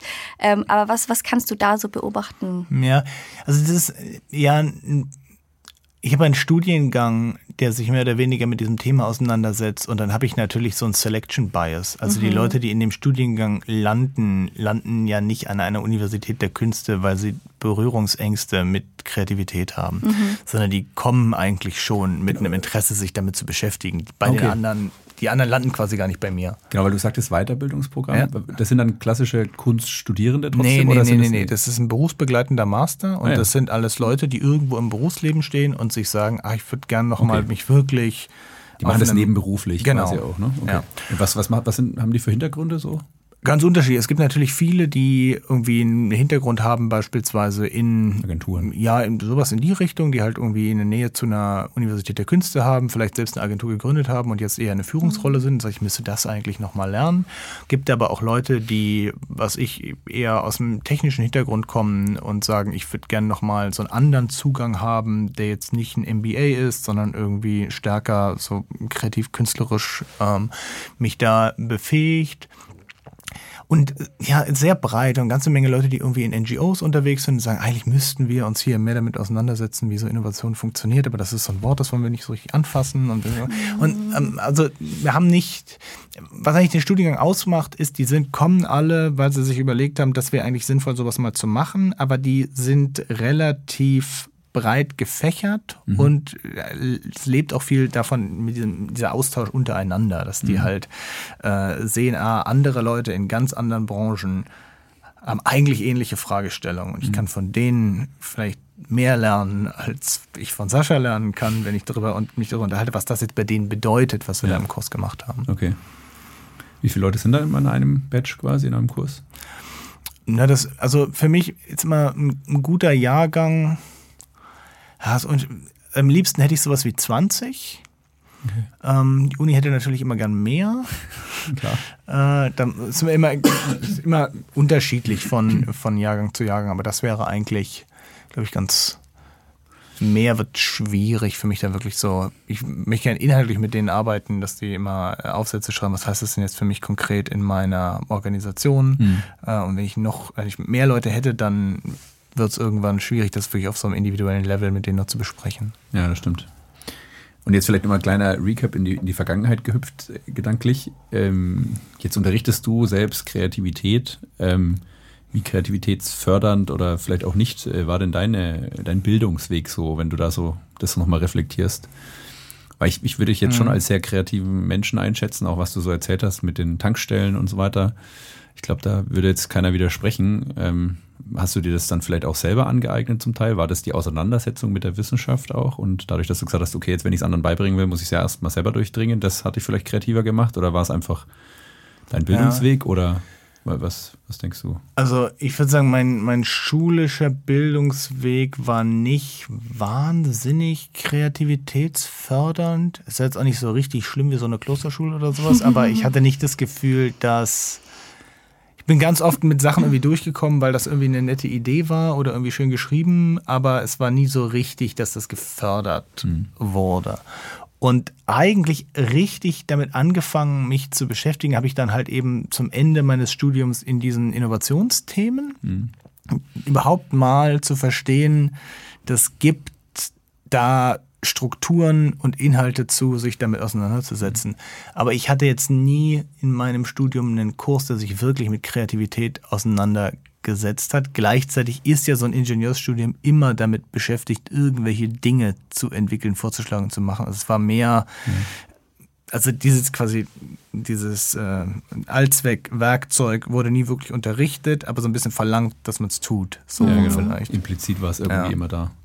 Und wenn du da so drüber nachdenkst, äh, müsste man da wahrscheinlich schon früher anfangen mit Kreativitätsunterricht oder ich meine, es gibt ja auch verschiedene Schulsysteme. Ich weiß nicht, wie, wo mhm. jetzt deine Kinder, äh, wenn sie schon in der Schule sind. Nee, sind in einem nee. Kindergarten bis jetzt da. Der okay. ist noch sehr kreativ. Mhm. Ja. ja, äh, also ich, mein Haupt, also wenn ich so zurückblicke auf meine Schulzeit, dann war das eigentlich nichts, was in irgendeiner Weise belohnt wurde. Mhm sondern was belohnt wurde, war im Grunde eine Fähigkeit, die kein Mensch mehr braucht, nämlich, dass ich etwas wiederholen kann, was genauso gesagt wurde. Ja. Also, ich, keine Ahnung, an, also, ja. ja, wenn ich an Geschichte denke, dass ich irgendwie dann wissen musste, welche Jahreszahl irgendwas ja. ist. Und das aber, also ich kann das ja verstehen auf so einem Level von europäischer Hauptstädte, dass man nicht wie so ein Trottel durch die Welt läuft, aber mhm. auf dem Level von, ich muss wirklich jedes einzelne Teil in einer äh, Zelle bestimmen können, ohne das schnell nachschlagen zu können. Könnte man jetzt das Konzept. Wer wird Millionär neu denken im Sinne von Kreativität, ja? Weil das ist ja im Endeffekt auch eine Abfrage von Wissen. Ne? Genau. Von, und Wissen, was ich ja heutzutage innerhalb von wenigen Sekunden nachschlagen könnte. Während ja. dieses, wie schlage ich es eigentlich nach? Ich habe gestern Abend da mit ähm, einer zusammengesessen, mit der ich Abi gemacht habe und darüber reflektiert, dass in all meiner Zeit in der Schule, ich habe nie die Texte in Mathebüchern gelesen. Da steht ja eigentlich drin, wie das funktioniert. Weil mir niemand erklärt hat, kannst du es einfach lesen. Da steht gleich drin, was Lehrerin, Lehrer sagt. Einfach nochmal erklärt. Nein, man hat dieses Mathebuch immer genommen und dann hieß es, Hausaufgabe ist 3a bis e. Und dann hat man 3a bis e versucht zu lösen, ohne zu lesen, was da steht, wie es funktioniert, weil das war irgendwie ja, die Aufgabe. Und man, man, hat nie so wie der Metathema, man hat sich nie damit auseinandergesetzt, wie lerne ich, wie bringe ich mir denn eigentlich sowas bei. Ja. Und äh, bei Kreativität genauso und eher, dass es eigentlich fast so ein bisschen als Schimpfwort verwendet wurde. Also wenn jemand da eine sehr kreative Klausur geschrieben hatte oder sowas, dann war das nicht, dass sie besonders gut war, sondern nicht auf die Frage geantwortet hat. So mhm. quasi. Ja, so sagen. chaotisch ja. auch so ein bisschen ja. in die Richtung. Ne? Ja, das stimmt. Ja, spannend. Da gibt es, glaube ich, ich bin auch letztens bei Spotify über so einen, so Song gestolpert. Das ist kreativ. Und da geht es auch in dem Song darum, dann erzählt er halt von irgendeinem Quatsch quasi halt oder was schiefgelaufen ist und dann heißt es immer, das ist kreativ. Vielleicht ist das auch genau die Gefahr oder der Punkt, wo man sagen muss, naja, vielleicht haben eben manche immer noch so diese negative Konnotation bei Kreativität, ja, eher so als, naja, man kann halt alles, was schief geht, irgendwie als kreativ bezeichnen. Vielleicht nimmt uns das manchmal am Ende dann die Glaubwürdigkeit von, hey, da steckt wirklich was Sinnvolles, Wertvolles dahinter, ja. Also ich meine, wenn man weiter in die Vergangenheit schaut, ich weiß nicht, ob du mir da recht gibst, Sascha, gab es ja auch immer diese gottgegebene Einsicht, so quasi, mhm. da war das gar nicht so, dass es von dir herauskam, sondern das war halt irgendwie Gott gegeben irgendwie, ja, der hat jetzt halt die Einsicht von Gott, danach hieß es dann, okay, das war das individuelle Genie quasi, das ist so angeboren, Kreativität mhm. irgendwie, ja, und jetzt sind wir ja schon eher an dem Punkt, wo wir sagen, nee, also Fähigkeit, kreativ zu sein, hat schon jeder irgendwie, ja, und man kann es auch trainieren, eher so wie so ein Muskel. Also wir haben ja da, glaube ich, schon auch von der Erkenntnis zu dem Thema Kreativität eine, eine gewisse Entwicklung gemacht. Ja, das ist natürlich auch so, dass ich schon ein paar Jahre nicht mehr in der Schule war aber ich habe das Gefühl, dass das Schulsystem sich dann nicht ganz so schnell mitdreht. Aber das ja. kriege ich dann vielleicht raus. Wenn meine, ich wollte gerade sagen, ja, vor der Entscheidung stehst du jetzt. Ja, genau. Ähm, und ja, also die quasi, die, also es hat in meinem, in meiner schulischen Laufbahn sehr selten eine Rolle gespielt, sich selber irgendwie wirklich sowas zu erarbeiten und dann mhm. zu einem Ergebnis zu kommen. Und gleichzeitig ist es aber beruflich etwas, was man ständig machen muss. Ein mhm. anderes Thema, was mir genau, was mich genauso nervt, ist ähm, auch zu Kreativität. Eigentlich jeder berufliche Prozess ist iterativ. Mhm. Ich habe irgendwie die Aufgabe, was zu machen. Ich mache eine Art Proposal oder erste Idee, dann kriege ich Feedback, dann überarbeite ich das. Dann kriege ich Feedback, dann überarbeite ich das. Das heißt, eigentlich arbeiten wir immer so in Zyklen. Und alles im Schulsystem ist immer so ein äh, Single Shot. Also man mhm. schreibt eine Klausur einmal, man schreibt einen Aufsatz einmal, man mhm. schreibt eine Hausaufgabe einmal, man macht einen Test einmal und das wird benotet und dann macht man was anderes. Und es geht nie darum, einzusammeln. Also ich habe nicht einmal einen Aufsatz geschrieben, wo dann Korrekturen dran waren und dann habe ich ihn überarbeitet und eine zweite Version davon abgegeben. Aber die Welt danach funktioniert immer so. Mhm. Darauf wird man aber nicht ein, weil quasi dieser Prozess von Kreativität ja auch nicht ist so. Ich habe diese fantastische ähm, Einfall, weil genau zu der Zeit, wo die Klausur stattfindet, spreche ich einen perfekten Aufsatz Aufsatz und der ist dann fertig, sondern es ist immer, man hat so eine Idee, man denkt darüber nach, man spielt das mit irgendwem zurück, man überarbeitet das nochmal, ja, überarbeitet das, überarbeitet das nochmal. Die Realität ist anders. Und du sprichst mir gerade aus der Seele, weil das ist genau das, was sich dann manchmal in Menschen, in jungen Menschen, die ja auch total smart sind, irgendwie spiegelt. Das dann in der Zusammenarbeit, also kenne ich auch aus meiner Zeit an der Universität oder auch jetzt auch teilweise, dass es dann natürlich macht die Person dann irgendwie einen Aufschlag. Ich sag mal, hey, ne, mach dir Gedanken, wie würdest du es machen? Und dann kommt ein Aufschlag, ein Vorschlag, ein Konzept. Dann gibt es natürlich Feedback von meiner Seite, dann schaue ich mir das an und dann kommt natürlich das eine oder andere so auf den Tisch, wo man sagt, das müsste man wieder verwerfen, weil es vielleicht doch anders besser geht. Und dann kommt oft diese Erwartungshaltung, naja, aber warum sagst du es nicht gleich? Das war ja jetzt dann umsonst quasi die mhm. Arbeit, wo ich dann immer versuche zu argumentieren, nee, es ist überhaupt nicht umsonst, weil nur dadurch, dass du es erarbeitet hast, kann ich dir jetzt auf dieser Ebene Feedback geben und fällt mir vielleicht auch auf, dass es noch einen besseren Weg gibt. Hättest du das nicht als Konzept grundsätzlich mal erarbeitet, ja, äh, wären wir vielleicht gar nicht so weit gekommen. Also diese, dieser Gedanke immer, wenn man dann Feedback gibt und dann mit drüber, äh, drüber spricht miteinander, das dann so immer so, hä, aber ne, jetzt sagst du mir ja doch, wie du es machen würdest. Nee, äh, es geht eigentlich darum, dass wir gemeinsam das jetzt nehmen, was da ist und das weiterdenken. Und das bedeutet halt auch, dass man vermeintlich Teile dessen vielleicht verwerfen muss und es umsonst, aus meiner Sicht nie umsonst, weil man hat was gelernt, ja. Aber das ist vielleicht genau das, was du jetzt gerade beschrieben hast, warum wir Menschen so durch diesen Single-Shot so in die Richtung erziehen, dass sie das dann in so einem Arbeitsumfeld vielleicht gar nicht gewöhnt sind und dann immer Angst haben, oder, oder dann gleich gehemmt sind ja, und gar mhm. nicht erst richtig loslegen und eigenständig mal was erarbeiten, weil sie dann sagen, naja, dann kriege ich eh Feedback und dann muss ich es eh nochmal anders machen. So diese, diese ja, dieses Zusammenarbeit. Beziehungsweise noch schlimmer, dass ja die Schule einem eigentlich darauf dressiert, dass man die Aufgabe genau bekommt und es gibt die richtige Antwort auf die Aufgabe. Ja, eine richtige. Während ja. im Berufsleben ganz oft die Frage relativ unklar ist, mhm. man sich da irgendwie rantasten muss und durch dieses Randtasten erst ein Verständnis davon entwickelt, was wird eigentlich gefragt. Und dann, mhm. also in der Schule würde man immer sagen, ja, da müsst ihr genauer die Frage stellen, so kann ich das nicht beantworten, weil ich kann ja nur einmal antworten. In der Realität ist aber in der Regel als äh, Vorgesetzter, als Vorgesetzte weiß man ja selber nicht so genau. Man müsste mal in diese Richtung mehr Thema, machen. Bitte, ja, so such dir den Frage genau. selber, ja. Offensichtlich haben wir da äh, noch eine Fehlstelle, da müssten wir uns mehr drum kümmern. Kannst du mal einen Aufschlag machen. Ja, genau. Und dann weiß ich nicht, was der Aufschlag ist, sonst hätten wir das, hätten wir das Problem nicht. Aber wir müssen uns irgendwie rantasten, gucken, was machen andere, was sind Ideen, was können wir davon lernen, was können wir übernehmen, was können wir anders machen. Und dann werden wir uns x-mal wieder damit beschäftigen, weil wir versuchen zu verstehen, woran arbeiten wir eigentlich. Und mhm. das ist eine Frage, die weder im Studium noch in der Schule jemals passiert, sondern es ist immer, das ist eure Aufgabe, macht bitte die richtige Antwort. Das ist eine Chance und jetzt abliefern. Eigentlich erschreckend, ja, oder? Ja, Weil total. genau das, was man eigentlich dann später braucht, ist nicht das, was wir trainieren. Das ist eigentlich, ähm, ja, ein, ein Wunsch an die Bildungslandschaft da draußen, dass wir da was anders machen. Ja, wir hatten, ich hatte vor Jahren mal überlegt, ob man nicht einen Kurs machen sollte zur Iteration, wo man den Leuten einfach ähm, eine Aufgabe gibt am Anfang und dieser Kurs besteht eigentlich nur darin, dass man immer wieder Schleifen dreht und bei einem ganz anderen Ergebnis rauskommt als dem, wo die am Anfang losgelaufen sind. Vielleicht mache ich das auch mal irgendwann. Ja, ich glaube, es ist schon cool. Ich glaube, das ist auch vielleicht so eine gewisse äh, ja, Frustrationsresilienz oder wie auch immer, ne, damit umgehen zu können und damit vielleicht auch fein zu sein, dann, dass natürlich eine erste Idee dann irgendwie sich in dieser in diesem Konzept repräsentiert von einem persönlich mhm. und dass es aber nicht heißt, dass es dann unbedingt so sein muss am Ende, ne? sondern dass ich es ruhig weiterentwickeln darf und das eher als Gewinn zugewinn, wenn jemand anders sagt, hey, mach's doch anders und dann muss man vielleicht eingestehen, seine eigene Teilidee ist vielleicht gar nicht so gut, verwerfe ich, verwerfe ich wieder, ja. Ja, teilweise. als Verlust zu sehen. Ja, teilweise ist sie vielleicht auch sehr gut, aber ich kann die anderen davon halt nicht überzeugen. Und ich habe oft das Gefühl, das dass Leute so ein persönliches Investment dann haben in dieses eine Ding, was sie abgeliefert haben, ja. Mhm. dass sie nicht trennen können, ist das jetzt ein quasi persönlicher Angriff, ich habe meine Arbeit schlecht gemacht. Ja. Weil diese Idee irgendwie verrissen irgendwie. wird, ja, und man will, will auch nicht, also das Leute einen ganz anderen Blick darauf haben und aus anderen Perspektiven reingucken, da muss man ja auch erstmal umgehen lernen, dass man das trennt habe ich hier irgendwie einen guten Job gemacht, zu sind die Leute vielleicht unzufrieden mit dem, was ich jetzt erst einen Aufschlag gemacht habe. Das heißt ja nicht, dass ich irgendwie schlecht bin, sondern dass die aus einer anderen Perspektive drauf gucken.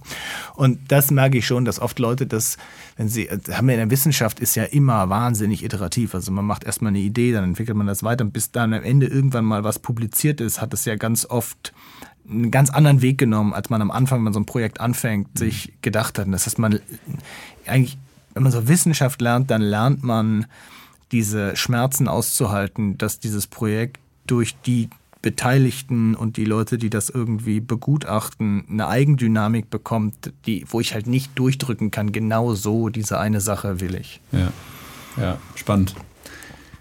Ich glaube, da, da ist noch ein bisschen, bisschen Potenzial. Aber ähm, Hast du da einen Tipp, wie man da vorgeht? Oder ist es Teil des Kurses?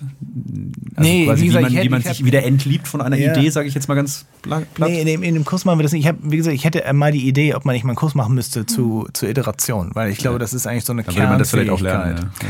Und gleichzeitig ist es aber was, was im Digitalen noch viel, viel wichtiger wird weil ich eigentlich fast nichts produziere, was ich danach nicht mehr editieren kann. Mhm. Also wenn ich irgendeinen Text auf der Webseite habe, dann kann mir nächste Woche einfallen, ich möchte den ein bisschen anders machen und ich kann den editieren und da sind nicht 5000 Bücher gedruckt worden, mhm. die ich zurückholen müsste, sondern ich kann den einfach ändern und dann steht da was anderes. Das heißt, mhm viele Dinge, die wir heute produzieren, sind gar nicht mehr so final und fix, wie das früher der Fall gewesen ist, weil man irgendwie ein physisches Artefakt daraus machen musste. Ja. Und damit wird eigentlich dieser Umgang mit quasi einem dynamischen Ergebnis viel alltäglicher. Es wird heute noch viel, viel wichtiger, sich damit auseinanderzusetzen und das im Grunde offener zu lassen. Also früher hatte ich ja immer in einem Prozess, der war natürlich auch iterativ. Also wenn ich irgendwie ein Buch schreibe, dann haben die wenigsten Leute sich hingesetzt und haben dieses Ding von der ersten bis zur letzten Seite geschrieben, sondern wahrscheinlich haben sie irgendwie drei Bücher geschrieben, zwei davon weggeworfen in dem Editierprozess und am Ende ist eins rausgekommen. Aber das war dann irgendwann fertig, weil es ja gedruckt werden musste. Mhm. Und heute sind viele Sachen halt nicht mehr fertig, weil es, weil es ein dynamisches Ergebnis gibt und ich kann mir morgen überlegen, ah, eigentlich könnte ich das nochmal editieren. Und diese Möglichkeiten sorgen natürlich auch für viel Kritik. Also dieses ähm, klassische Beispiel, Beispiel ist, dass jedes Mal, wenn Star Wars neu aufgelegt wird, ähm, irgendwie die wieder auf die Idee kommt, da können wir doch nochmal was editieren. Die Leute sagen, nee, das war doch mal fertig, lasst mal bitte diesen Film in Ruhe. Aber online ist das eigentlich was, was wir alle kennen, weil irgendwie ja. Sachen sich weiterentwickeln, man neue Ideen hat, die dann wieder reinbringt und das auch davon lebt, dass man ja im Laufe dieses Prozesses wächst. Also wenn ich am Anfang schon alles wüsste, mhm. dann wäre es relativ langweilig. Dann würde ich dieses Ding einfach nur quasi runterrocken, weil ich genau weiß, was passiert. Aber eigentlich ist ja eine kreative Tätigkeit immer auch so ein, ja, so ein, ein Lernen, ein Prozess in der Auseinandersetzung mit dem Thema, mhm. wo ich irgendwo rauskomme, wo ich am Anfang nicht genau wusste, dass das überhaupt geht und wo ich auch so, ein, ja, so eine Art Lernreise durchlebe, dass ich mich damit auseinandersetzen muss, was heißt das denn jetzt hier jeweils? Und dadurch wird da, wird da immer, und ich wachse halt im Prozess und dann fallen mir natürlich am Ende andere Sachen ein als am Anfang. Mhm. Verstanden, cool. Und ähm, was mich jetzt spontan interessiert, ähm, gibt es irgendwelche spannenden Projekte, an denen du gerade, weil du sagtest ja auch, Forschung geht immer weiter und so weiter, an denen du gerade arbeitest, wo du sagst, hey, das ist eine spannende Forschungsfrage, konkret im Kontext von Kreativität, an der du gerade arbeitest, oder? Ich habe eine Forschungsgruppe, die beschäftigt sich mit der Reorganisation von Wissenspraktiken. Und eigentlich gucken wir uns an, wie verändert sich im Zuge der Digitalisierung, wie Wissenschaft selbst arbeitet. Mhm. So, und du hast ja in Wissenschaft eigentlich immer den Auftrag, was Kreatives zu machen, weil das Ergebnis von Wissenschaft eigentlich immer etwas ist, was vorher noch nicht da war. Also du mhm. kannst wissenschaftlich ja. sehr schwierig Dinge publizieren, die andere auch schon gemacht haben, irgendwie so die Wiederholung von einer Studie, da musst du schon muss ich in der Lage sein, das zu falsifizieren oder irgendein Journal finden, was sagt, das drucken wir nochmal. Äh, aber die meiste Forschung ist ja immer damit beschäftigt zu sagen, wie kommt hier was Neues raus. Und was wir in der Gruppe uns angucken, ist im Zuge der Digitalisierung, was verändert sich denn in diesen Prozessen? Und wir machen eine ganze Reihe Sachen, zum Beispiel zur Wissenschaftskommunikation, also in der Frage, in welcher Art und Weise ist, welche Rolle hat eigentlich die Wissenschaft in der Gesellschaft? Wie erfüllt sie die? Und verändert sich das. Also wir haben zum Beispiel gerade ein Papier, was wir machen über Science Slams, wo wir uns angucken, wie interagieren die eigentlich mit einem Publikum? Was für eine Rolle spielen die? Und wie kann man das vergleichen zu so unserem klassischen Bild von Expertise, wo irgendwie mhm. die Leute aus der Forschung, die das Wissen mit Löffeln gefressen haben und das jetzt einfach predigen? Und jetzt hast du eigentlich Wissenschaftsformate, die viel stärker so auf Augenhöhe funktionieren und die Leute sagen, ich habe zwar hier ein bestimmtes wissen, weil ich daran arbeite. Gleichzeitig kann ich aber auch, ist es auch teilweise albern und wir kochen auch mit Wasser. Und das, das ist eine andere Art und Weise der Interaktion. Und was daraus entsteht, mhm. das gucke ich mir zum Beispiel mit meinem Team an. Dann haben wir ja diese Sendung, in der ich am Anfang gesprochen habe. Das ist für uns auch so ein Projekt, wo wir auf der einen Seite sagen, das müsste man mal machen, aber das auf der einen, anderen Seite eben auch akademisch begleiten und sagen, wie funktioniert sowas eigentlich, worüber stolpert man, was funktioniert, was funktioniert nicht. Wie eine Frage, die wir irgendwie interessant finden, ist die Rolle von Metaphern. Wenn ich halt so abstrakte Konzepte erkläre, wie kann ich auf die kommen, wie entwickeln die sich, wie funktionieren die. Wir haben also Zusammenarbeit mit ähm, Leuten, die das visualisieren, die ja keinen wissenschaftlichen Hintergrund haben, sondern eher in Bildern denken. Und mhm. was heißt das in der Kommunikation, wenn ich was schreibe, das gleich in Bildern zu denken, suchen wir mhm. Sachen aus, die, wo man gleich sagt, ah, das ist eigentlich ein gutes Bild, das könnten die verwenden. So Zeug gucken wir uns da an. Spannend. Ich habe gleich noch eine weitere Frage, aber wir könnten auch so einen kleinen Break Challenge mit, Time. mit, der Challenge machen. Challenge Time. Map, map, map, map, map, map, Challenge Time. Wir haben jetzt so eine, so eine einfache Challenge. Und dann habe ich nochmal so, du bist ja jetzt ein ausgewiesener Kreativitätsexperte. Das dichte ich dir jetzt mal an. Ich weiß nicht, ob du dich selber so bezeichnest. Ja, ich habe versucht, nie Experte für ja. irgendwas zu sein. Bin ich voll bei dir. Ich habe aber auch gelernt, man muss es manchmal einfach irgendwann dann schon auch mal sagen, weil sonst glaubt es halt dir auch keiner, wenn du was dazu sagst, so ein bisschen. Also das ist schon so ein bisschen der, der Zwiespalt. Ich war an der Uni, da hatte ich eine schöne Geschichte. Da war ich bei irgendeinem so Event und ich war in der Promotionsphase gerade, habe auch gerade Kreativität so ein bisschen aus verschiedenen Blickwinkeln ein bisschen äh, versucht, besser zu verstehen. Und ich bin ein großer Fan von dieser Demo zu sagen, ich will mich gar nicht dahinstellen, also würde ich da alles wissen, weil eigentlich ist das die Erkenntnis, die man, finde ich, in der Wissenschaft erlangt. Du weißt eigentlich nie alles und es gibt so viele offene Fragen. Bis ich dann auch bei so einem Event war, wo dann eine, ein Bachelorstudierender der bei mir seine Bachelorarbeit gerade geschrieben hat, ähm, in seinem Profil dann, das war irgendwie, du hast online noch so ein Profil gehabt auf dieser Plattform, hingeschrieben, Kreativitätsexperte. Und ich habe das halt nicht reingeschrieben. Und dann habe ich schon angefangen, drüber nachzudenken. Ja, man muss sich, glaube ich, schon selber auch so ein bisschen platzieren. Und dann, ich hatte gerade in der Phase tatsächlich, habe ich meinen Job gesucht. Und dann habe ich immer. Dann hat der den bekommen. Nee, nein, so, so weit war es nicht. Aber ich habe mir dann gedacht, okay, naja, wie will denn ein, ein Arbeitgeber oder jemand auf mich aufmerksam werden und sagen, hey, dem vertraue ich jetzt mal, wenn ich nicht selber nach außen das mutig sage. Und dann habe ich mal meine Webseite gebaut. Und da habe ich das dann schon so ein bisschen mutiger auch nach außen verkauft. Und diese Webseite hat mir dann am Ende, glaube ich, die Brücke zu diesem Job hier bei Siemens verschafft. Aber andere Geschichte. Aber ich bin voll bei dir. Aber ich hätte den großen Vorteil, ich suche ja gar keinen Job. Ja, das ich habe ja schon einen. Das ist, das ist natürlich Luxus. Und ja, mein, was ich damit meine ist, bei mir ist ganz oft so, dass ich mich mit einem bestimmten Thema auseinandersetze, das eine Zeit lang mache und dann das Gefühl habe, ah, jetzt brauche ich irgendwie einen neuen Input, jetzt will ich mal was anderes anschauen. Und natürlich schwingen darüber so Metathemen. Das interessiert mich immer irgendwie, dass da was Neues rauskommt aber das gucke ich mir in ganz unterschiedlichen Kontexten an. Ich habe ja vorhin erzählt, ich habe zum Beispiel diese Studien gemacht über Designer, die irgendwie auf Online-Plattformen auf neue Designs kommen. Und da könnte man wahrscheinlich noch 20 weitere machen, aber ich habe irgendwann so das Gefühl gehabt, so wir haben jetzt dreimal drüber geschrieben. Jetzt ist das so ein bisschen erzählt. Und jetzt würde ich gern mich mit was anderem auseinandersetzen und in was eine andere Tür reingucken ja, und schauen, was da los ist. Und der, diese Idee von so einer Art Expertentum, für mich heißt es immer, dass ich mich eigentlich zu lange mit einem Thema beschäftige. Ich will eigentlich immer so ein bisschen hm. derjenige sein, der da reinkommt, versucht es zu verstehen, bis man zu einem Punkt kommt, wo ich gesagt habe, ich glaube, jetzt habe ich so etwa und dann ja. stelle ich mich der nächsten Herausforderung. Okay, aber das ist jetzt, und dann machen wir die normale Challenge gleich, weil ich würde die Frage noch gerne anschließen.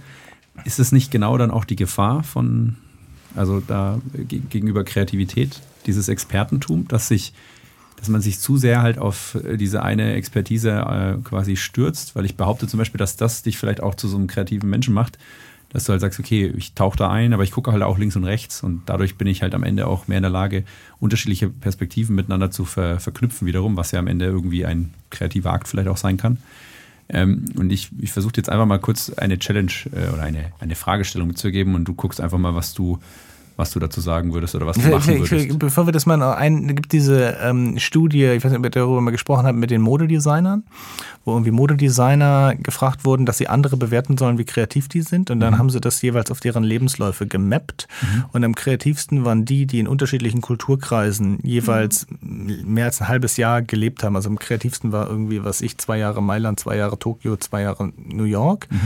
Ähm, und dann wieder irgendwo anders hin, weil die genau das nicht mitbringen, was du sagst. Also die, quasi wie du eben Expertise beschrieben hast, wäre halt so, dass ich eine Perspektive auf ein, eine Problemstellung gelernt habe. Und mhm. das ist die Art und Weise, wie es gemacht wird, weil ich mir nie angeguckt habe, wie wird denn das woanders getan. Das kann ich natürlich darüber, dass ich Themen wechsle, das kann ich genauso darüber, dass ich mal Institutionen wechsle, dass ich in anderen Organisationen gearbeitet habe. Also bei euch gibt es ja wahrscheinlich viele Leute, die ihre ganze Karriere bei Siemens gemacht haben und die damit so ein Mindset mitbringen, genau, so macht man Sachen hier. Genau. Das ist the Siemens Way.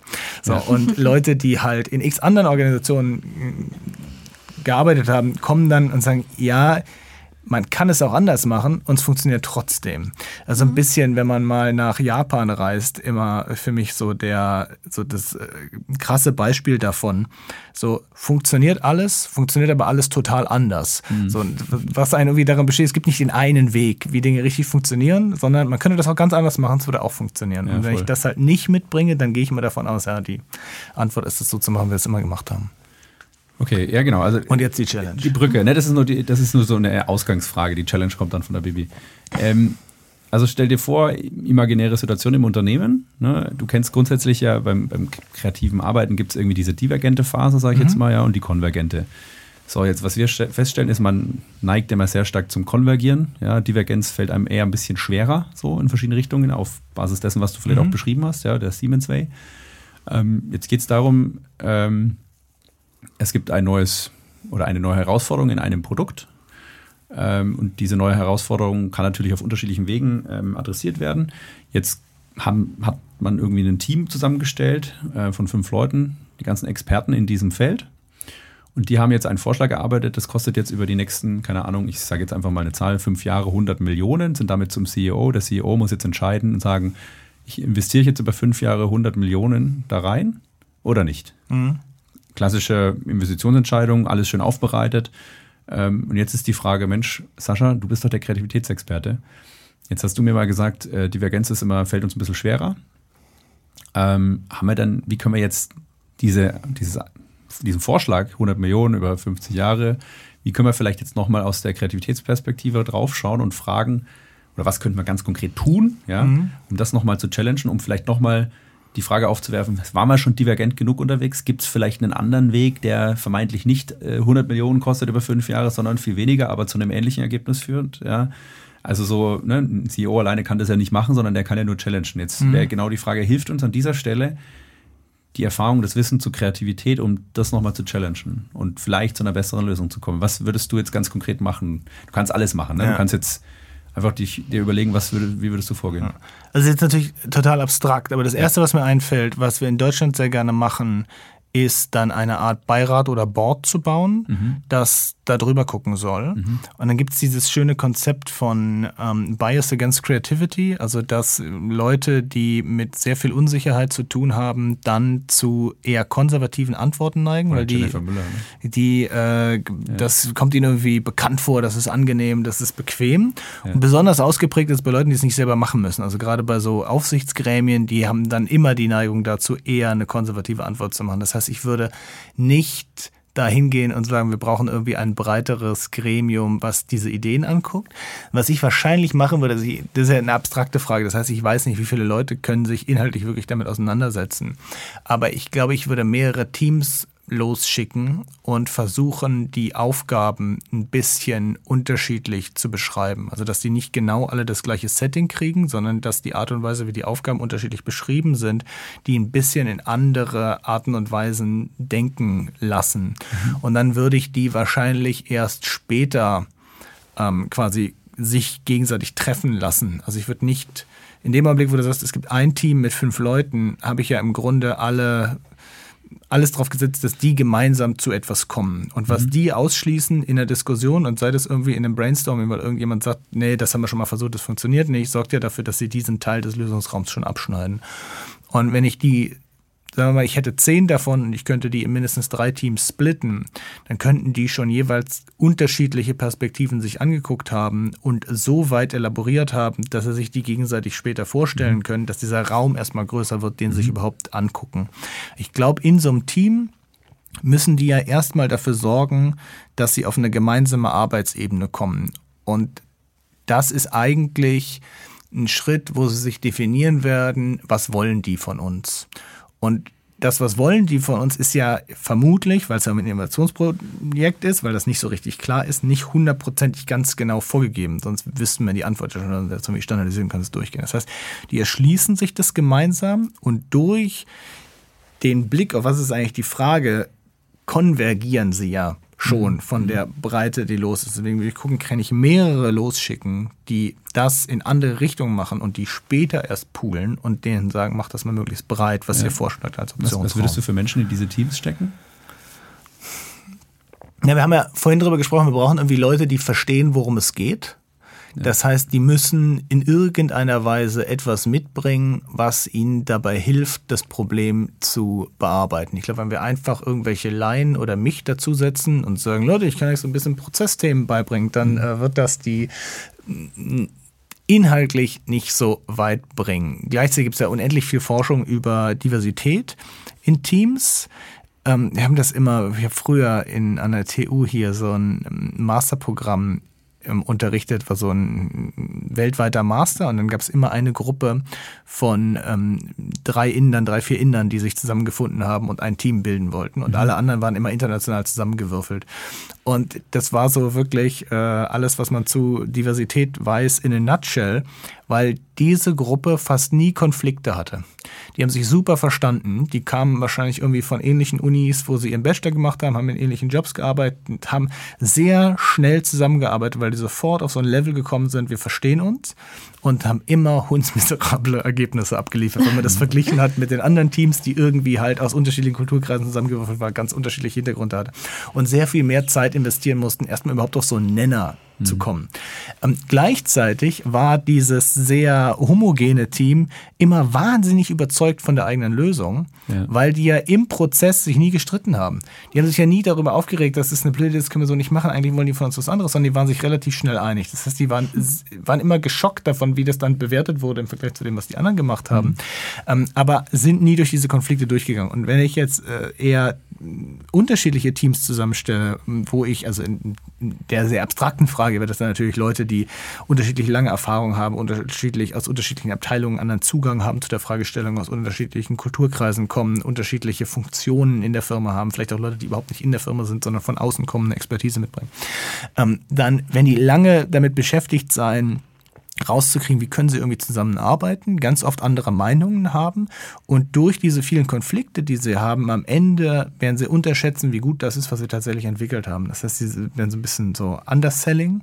Mhm. Sie denken, ja, eigentlich sind viele Sachen sind noch nicht so richtig geklärt, über die wir gestolpert sind ähm, und halten die eigene Idee für schlechter, als sie tatsächlich ist, wegen dieses sehr homogene Team, was wunderbar schnell zusammenarbeitet und quasi eigentlich immer eine gute Lösung ist, wenn ich so eine Art Quickfix brauche, wenn ich eben nicht nochmal jeden Stein umdrehen will, sondern einfach möchte, dass wir ganz schnell zu einem Ergebnis kommen, was gut genug ist, dann ist ja. immer schön, ne, das einem Team zu geben, die wirklich eingespielt sind, die nicht erstmal abklären müssen, wie sie auf das Problem drauf gucken, sondern die sagen, das machen wir wie immer so, zack. Ja. Das ist ja auch ganz oft in so, was ich so Beratungseinheiten oder so, dass man sagt, dann machen die drei wieder, die haben es schon fünfmal gemacht, die machen genau wieder das Gleiche, damit wir möglichst schnell durch den Prozess durchgehen. Ja, spannend. Und wie viel Zeit würdest du den Leuten geben? Was denkst du, was so oh, Das hängt ja super von der Frage ab und was ich dafür brauche und was ich dafür verstehen muss. Also ich glaube, abstrakt kann man jetzt da äh, nur sehr schwer einen Zeithorizont ja. ähm, reingeben. Die also, Erwartungshaltung äh, auf Seiten einer Firma ist dann meistens ja so eine Woche. Schnell. ja, also gestern? Ja, gestern schon. Weil das ist zum Beispiel auch eine spannende Erkenntnis, Kreativität und den Raum wirklich aufbrechen und wirklich ja. ne, sicherstellen, dass ich mal noch in verschiedene Richtungen gedacht habe, es braucht halt unfassbar viel Zeit. Und das ist, glaube ich, oft nicht so da. Aber ist spannend, ja, genau. Also cool. Gut, gibt so ein, äh, eine Seite, es gibt so ein ähm, ethnografisches Buch, zu äh, Design Thinking von einem, ich glaube, es ist ein Soziologe und der beobachtet das und schaut, was da so los ist. Und eine seiner Beobachtungen ist, dass er immer nicht versteht, warum ständig so viele Time Constraints gegeben werden. So, es wird eigentlich nie eine Aufgabe gegeben, wo die Leute ausreichend Zeit haben, darüber nachzudenken, was sie eigentlich tun. Und das ist so ein, ein lustiges Buch, weil der so einen Außenblick davon hat und überhaupt nicht aus diesem Bereich kommt, aber irgendwie darüber seine Masterarbeit geschrieben hat. Und so die eine Sache, die mir aufgefallen ist, ist, in diesem extremen Zeitdruck kann das eigentlich gar nicht so funktionieren, wie die Aufgaben sind. Und gerade wenn ich bei Kreativität halt so Sachen habe wie dass ich erstmal drüber nachdenken muss, dass ich es inkubieren muss, dass ich nicht sofort sagen kann, so mache ich das, dann brauche ich ja immer wieder so Zeiten, wo ich mich auch aus dem Team rausnehme und erstmal reflektiere, was heißt es denn für mich, um das dann wieder reinzubringen, sagen, ich bin auf das und das gekommen, dann können wir damit irgendwie weiterarbeiten. Mhm. Und das wird, ist ja ganz oft, wird das, sieht es nicht so nach Arbeit aus, sieht irgendwie nicht so ja. geschäftig aus. Ja, auf jeden Fall. Und spannend ist auch, dass die meisten dann gar nicht, und das wäre jetzt meine nächste Frage gewesen, gar nicht anfangen mit, wen packe ich ins Team und mhm. wie baue ich es auf, sondern eher so, welche Kreativitätstechnik nutze ich denn mhm. jetzt mit eigentlich dem bestehenden Team, was schon das gemacht hat. Ja? Das heißt, da die Frage, hättest du irgendwie da noch einen Hinweis, dass man sagt, hey, man muss unbedingt die Technik nutzen oder man muss unbedingt sich länger im Problemraum aufhalten und nicht irgendwie über die Lösung nachdenken oder gibt es da irgendwas? Also, weil wir haben jetzt mhm. darüber gesprochen, okay, irgendwie mehrere kleine Teams quasi, hohe Diversität irgendwie, vielleicht sogar von außen jemand, ja.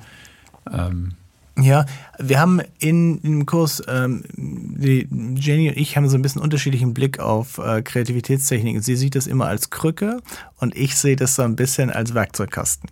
Und ich glaube, beides ist richtig. Krücke meint, wenn du jetzt wirklich sehr kreative Leute anguckst, die, keine Ahnung, äh, irgendwie Skripte für Netflix, für erfolgreiche Netflix-Serien schreiben, dann haben die vermutlich nicht irgendwie so ein Buch mit Kreativitätstechniken unterm Tisch und sagen, lasst uns mal bitte folgende Methode machen, vielleicht kommen wir auf andere Ideen. Sondern die werden sich Methoden entwickelt haben, die genau zu ihrer Aufgabe genau, passen. Ja. Und das ist so ein bisschen James Blick, dass sie immer sagt, naja, eigentlich muss ich verstehen, wie es funktioniert, um etwas zu basteln, was in dem Kontext funktioniert. Ja. Und mein Blick ist immer, ja, aber wahrscheinlich sind nicht alle so weit.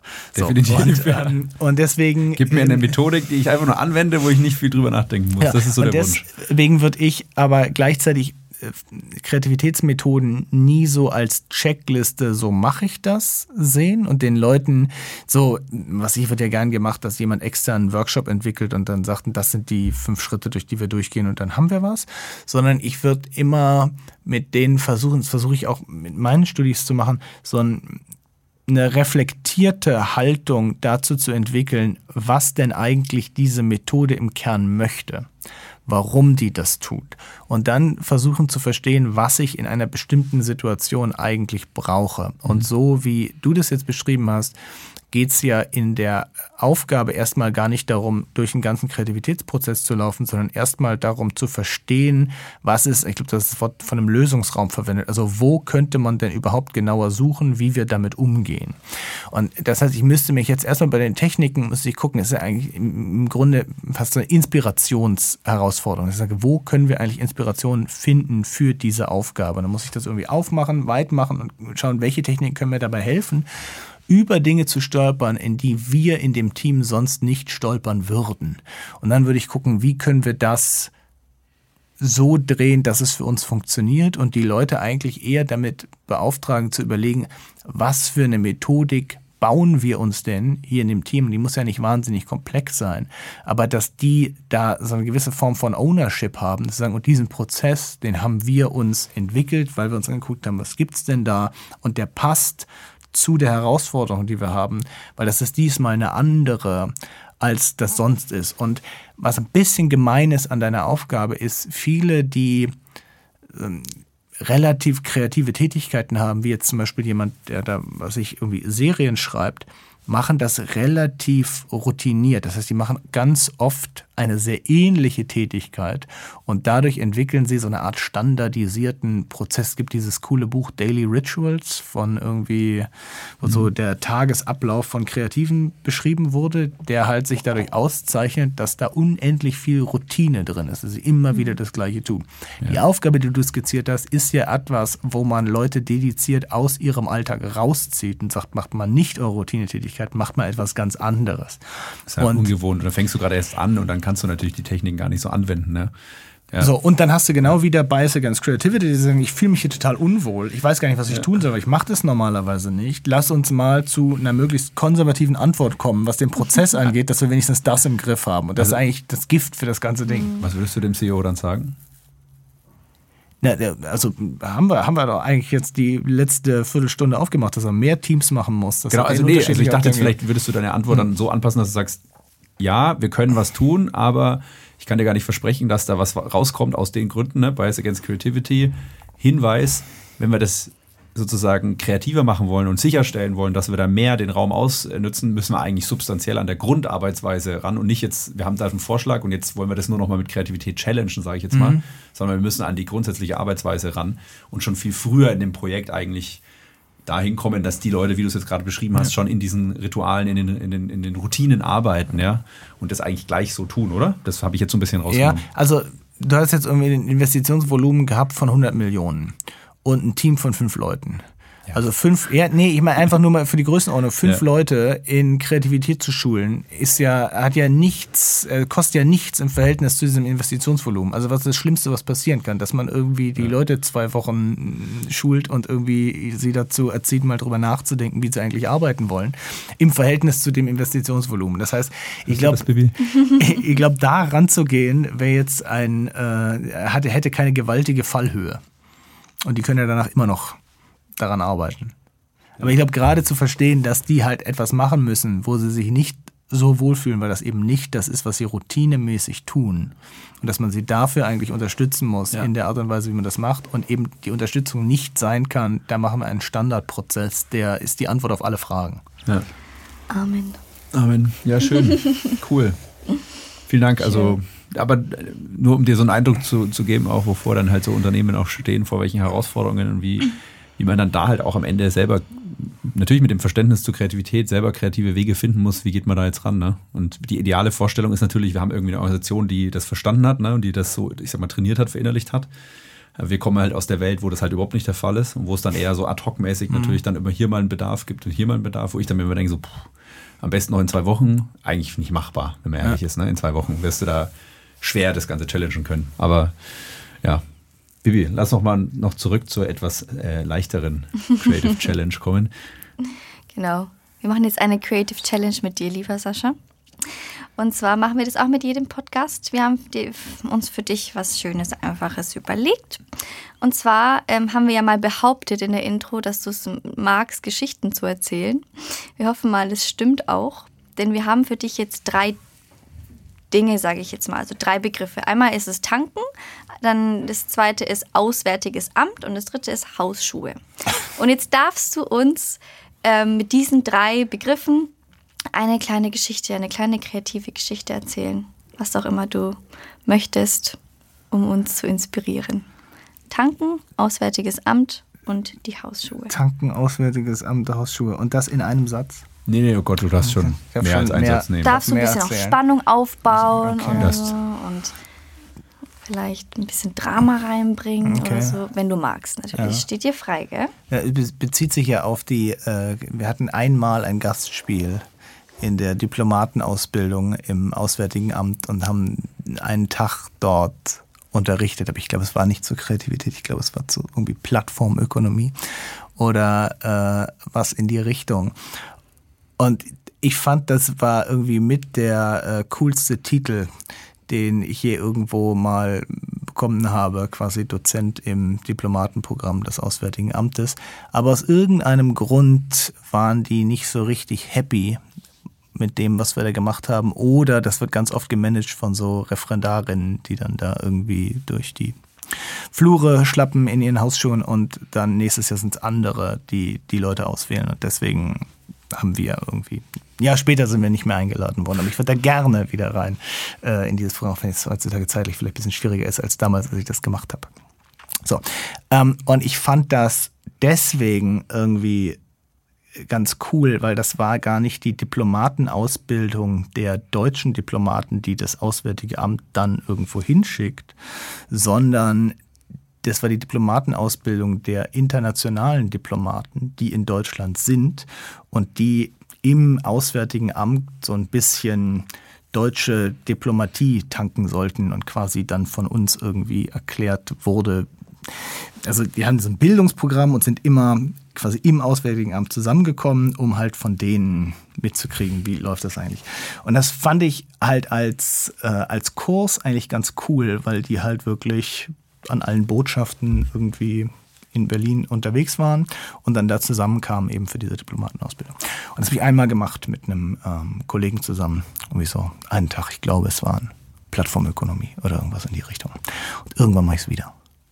Applaus, ah, Applaus, lieber Sascha. War das jetzt eine echte Geschichte oder hast du dir das überlegt? ich weiß jetzt nicht, was echt und was fiktiv war. Ja. Das war jetzt ja nicht Teil deiner Aufgabenbeschreibung. ja, da, ja, da kommt der Wissenschaftler durch. Entschuldigung. Mich ja nee, das ist ja, also, wir haben einfach nur die Frage in den Raum ja. gestellt. Wir, wir, das war eigentlich eher ein Kompliment für die Überzeugungskraft ja, deiner Geschichte, dass wir nicht gemerkt haben, was fiktiv war und was nicht. Es kam echt so rüber, du erzählst jetzt halt eine Geschichte, die. Das war doch die Aufgabe. Ja, ja, ja, alles richtig, alles richtig. Deshalb ist. Äh, aber wichtig, Super. wichtige Frage natürlich. Wir haben ja auch, also wir feiern ja 175 Jahre Siemens, habe ich irgendwie mitbekommen. Ich glaube, wir arbeiten auch für Siemens, oder Bibi?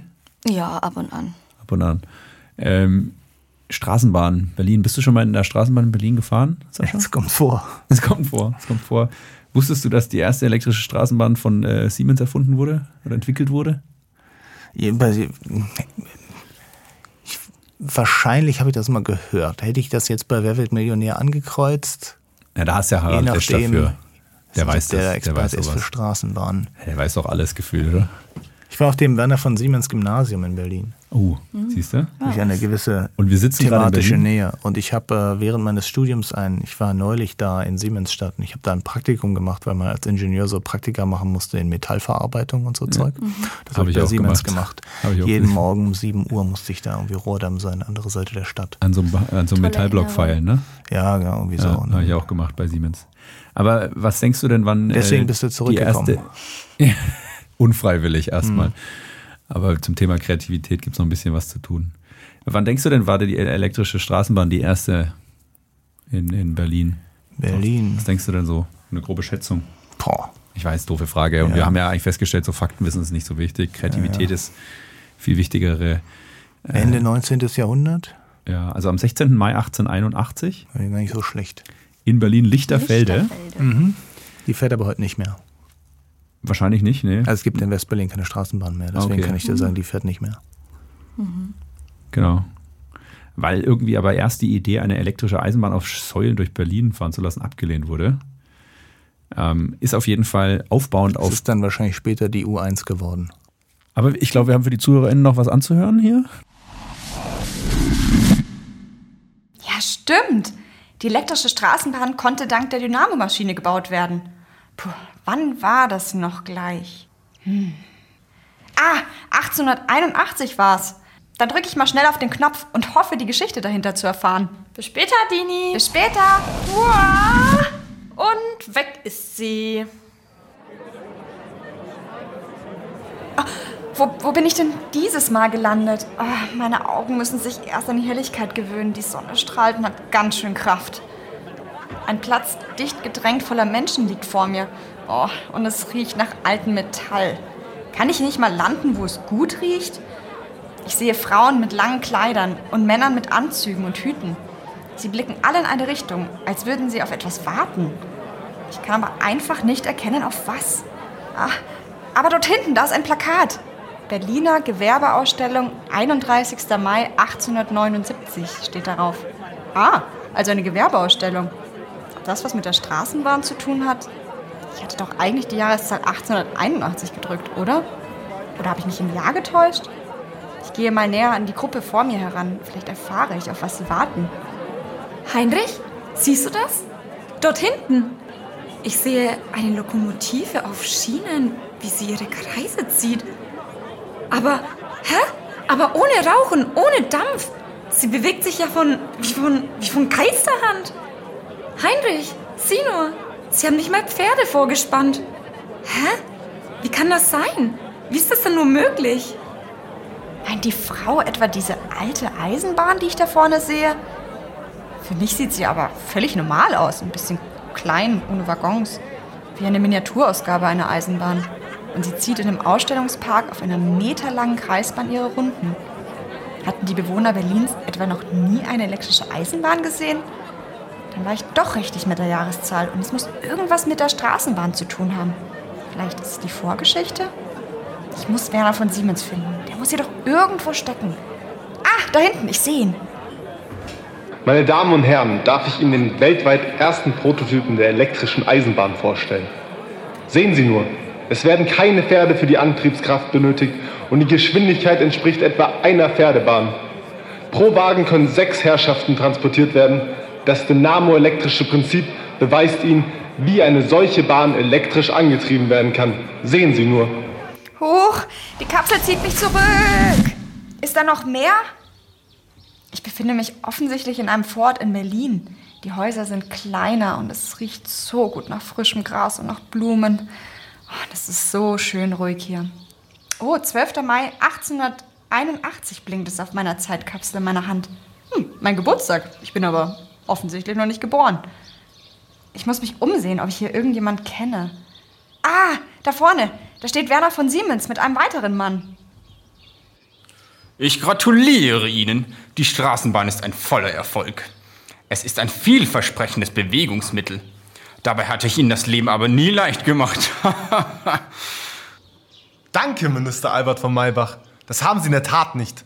Nachdem meine anfängliche Idee, die Eisenbahn auf eisernen Säulen durch die Straßen Berlins zu bauen und dieselben elektrisch zu betreiben, von der Stadtverwaltung nicht gewährt wurde, wusste ich nicht ganz weiter. Nach unserem langen Gespräch sicherten sie mir diese ebenerdige Versuchsstrecke in dem Vorort Lichterfelde zu. Vielen Dank dafür nochmal. Ich nutzte diese Straße mit den ursprünglichen Gleisen der Materialbahnstraße, die in das Pflaster eingelassen waren, und rüstete drei Pferdebahnwagen um. Und sehen Sie nun, die zweiachsigen Triebwagen können bei jeweils 16 Sitzplätzen insgesamt knapp 50 Personen transportieren. Die elektrische Bahn ist damit offiziell probiert und abgenommen. Und der reguläre Fahrbetrieb wird am 16. Mai aufgenommen. So wie vereinbart.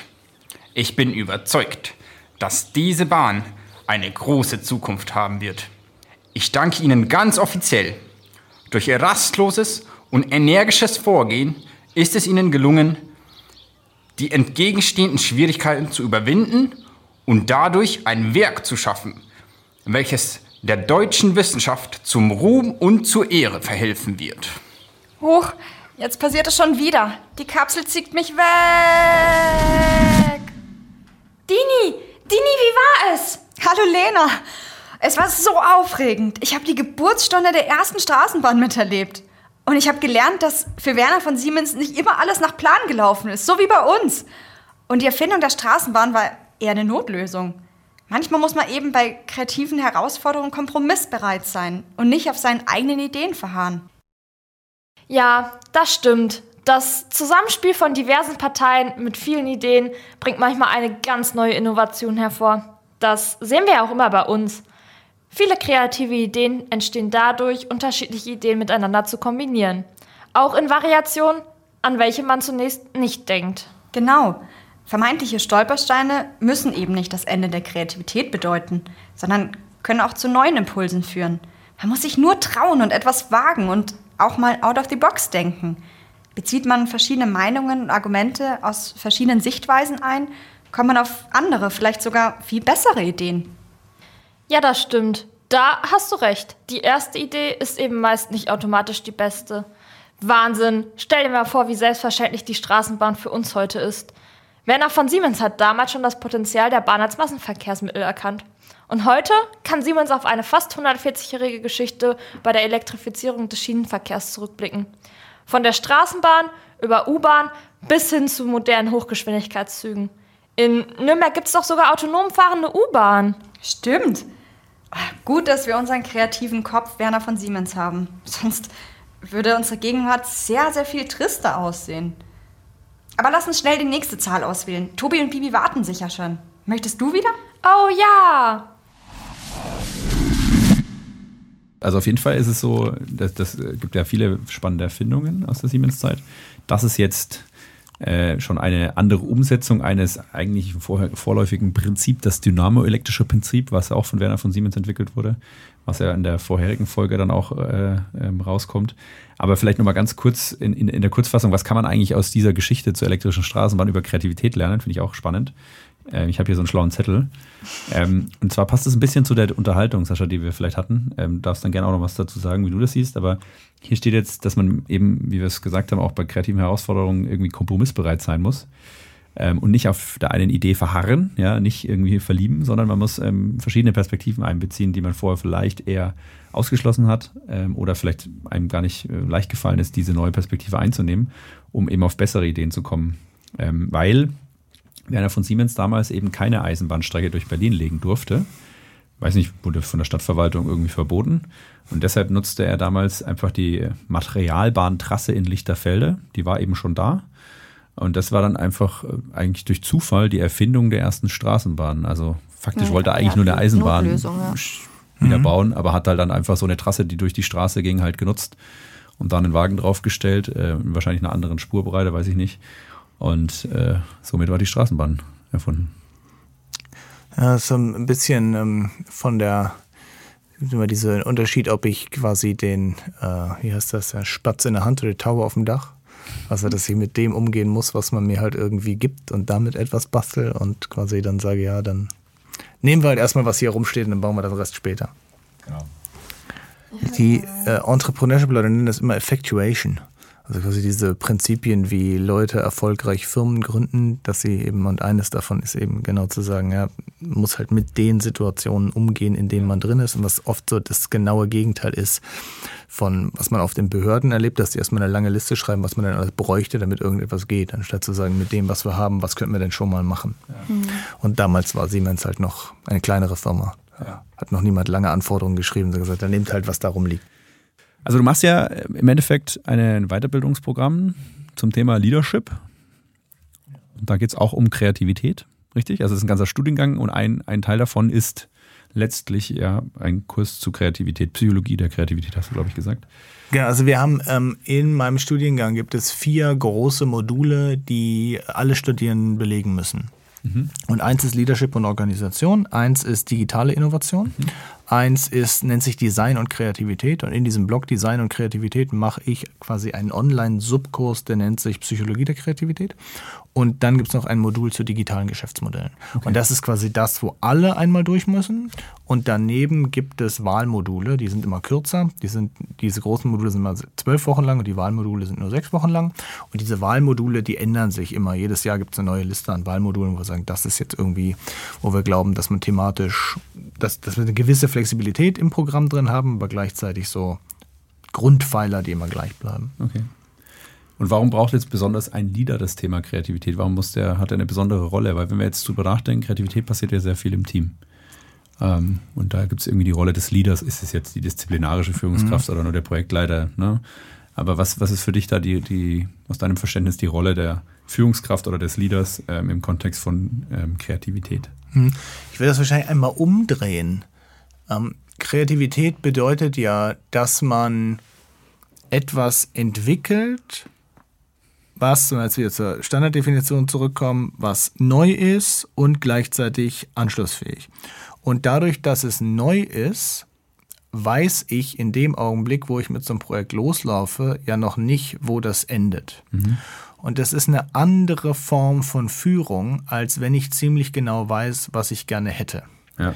Und das heißt, ich muss damit leben in dem Prozess, dass mein Team Dinge erarbeiten wird und Positionen haben wird, die nicht meine sind, die mhm. ich anders sehe. Und ich muss verstehen, dass diese Positionen einen Wert haben. Weil sonst hätte ich die Leute nicht im Team oder sonst muss ich irgendwie mein Team. Also wenn da nur Unsinn zurückkommt, dann habe ich offensichtlich das falsche Team für diese Aufgabe. Aber jetzt gehen wir davon aus, dass die schon sinnvolle Dinge machen und daran arbeiten. Dann haben wir gesagt, irgendwie, wenn man kreativ arbeitet, dann ist eines der Haupttreiber davon, dass es überhaupt funktioniert, dass die Leute motiviert sind, tatsächlich daran zu arbeiten. Und es gibt ja nicht viel Unmotivierenderes, als wenn die Chefin ständig reinkommt und sagt, das hätte ich aber anders gemacht. und äh, das Ganze dann korrigiert. Oder der das Chef heißt, natürlich. Ich, äh, genau, oder der Chef. Aber äh, das heißt, ich muss einen Umgang damit lernen zu verstehen, wie kann ich ein Team unterstützen in einem Prozess, wo etwas rauskommt, was ich vielleicht anders gemacht hätte. Und das ist eine andere Aufgabe, als wenn ich einen Prozess steuere, wo ich sage, wir machen jedes Jahr, was ich unseren Jahresbericht, der sieht immer gleich aus. Ich habe genau die und die Sachen, die ich einsammle. Und ich habe ein Team, was zuarbeitet. Ich redigiere das und am Ende kommt das jedes Mal so raus, wie ich es haben will.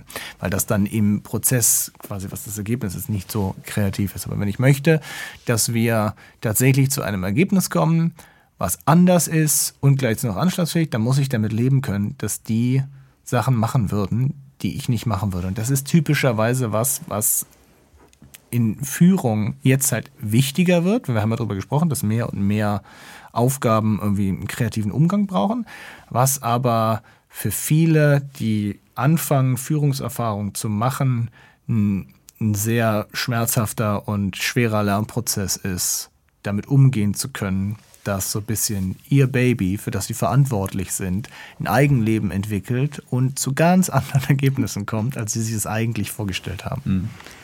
Verstehe. Wie macht man das dann am besten? Also was würdest du... Also ja, bitte fünf da Schritte, ein, ein Rezept für, für unsere HörerInnen?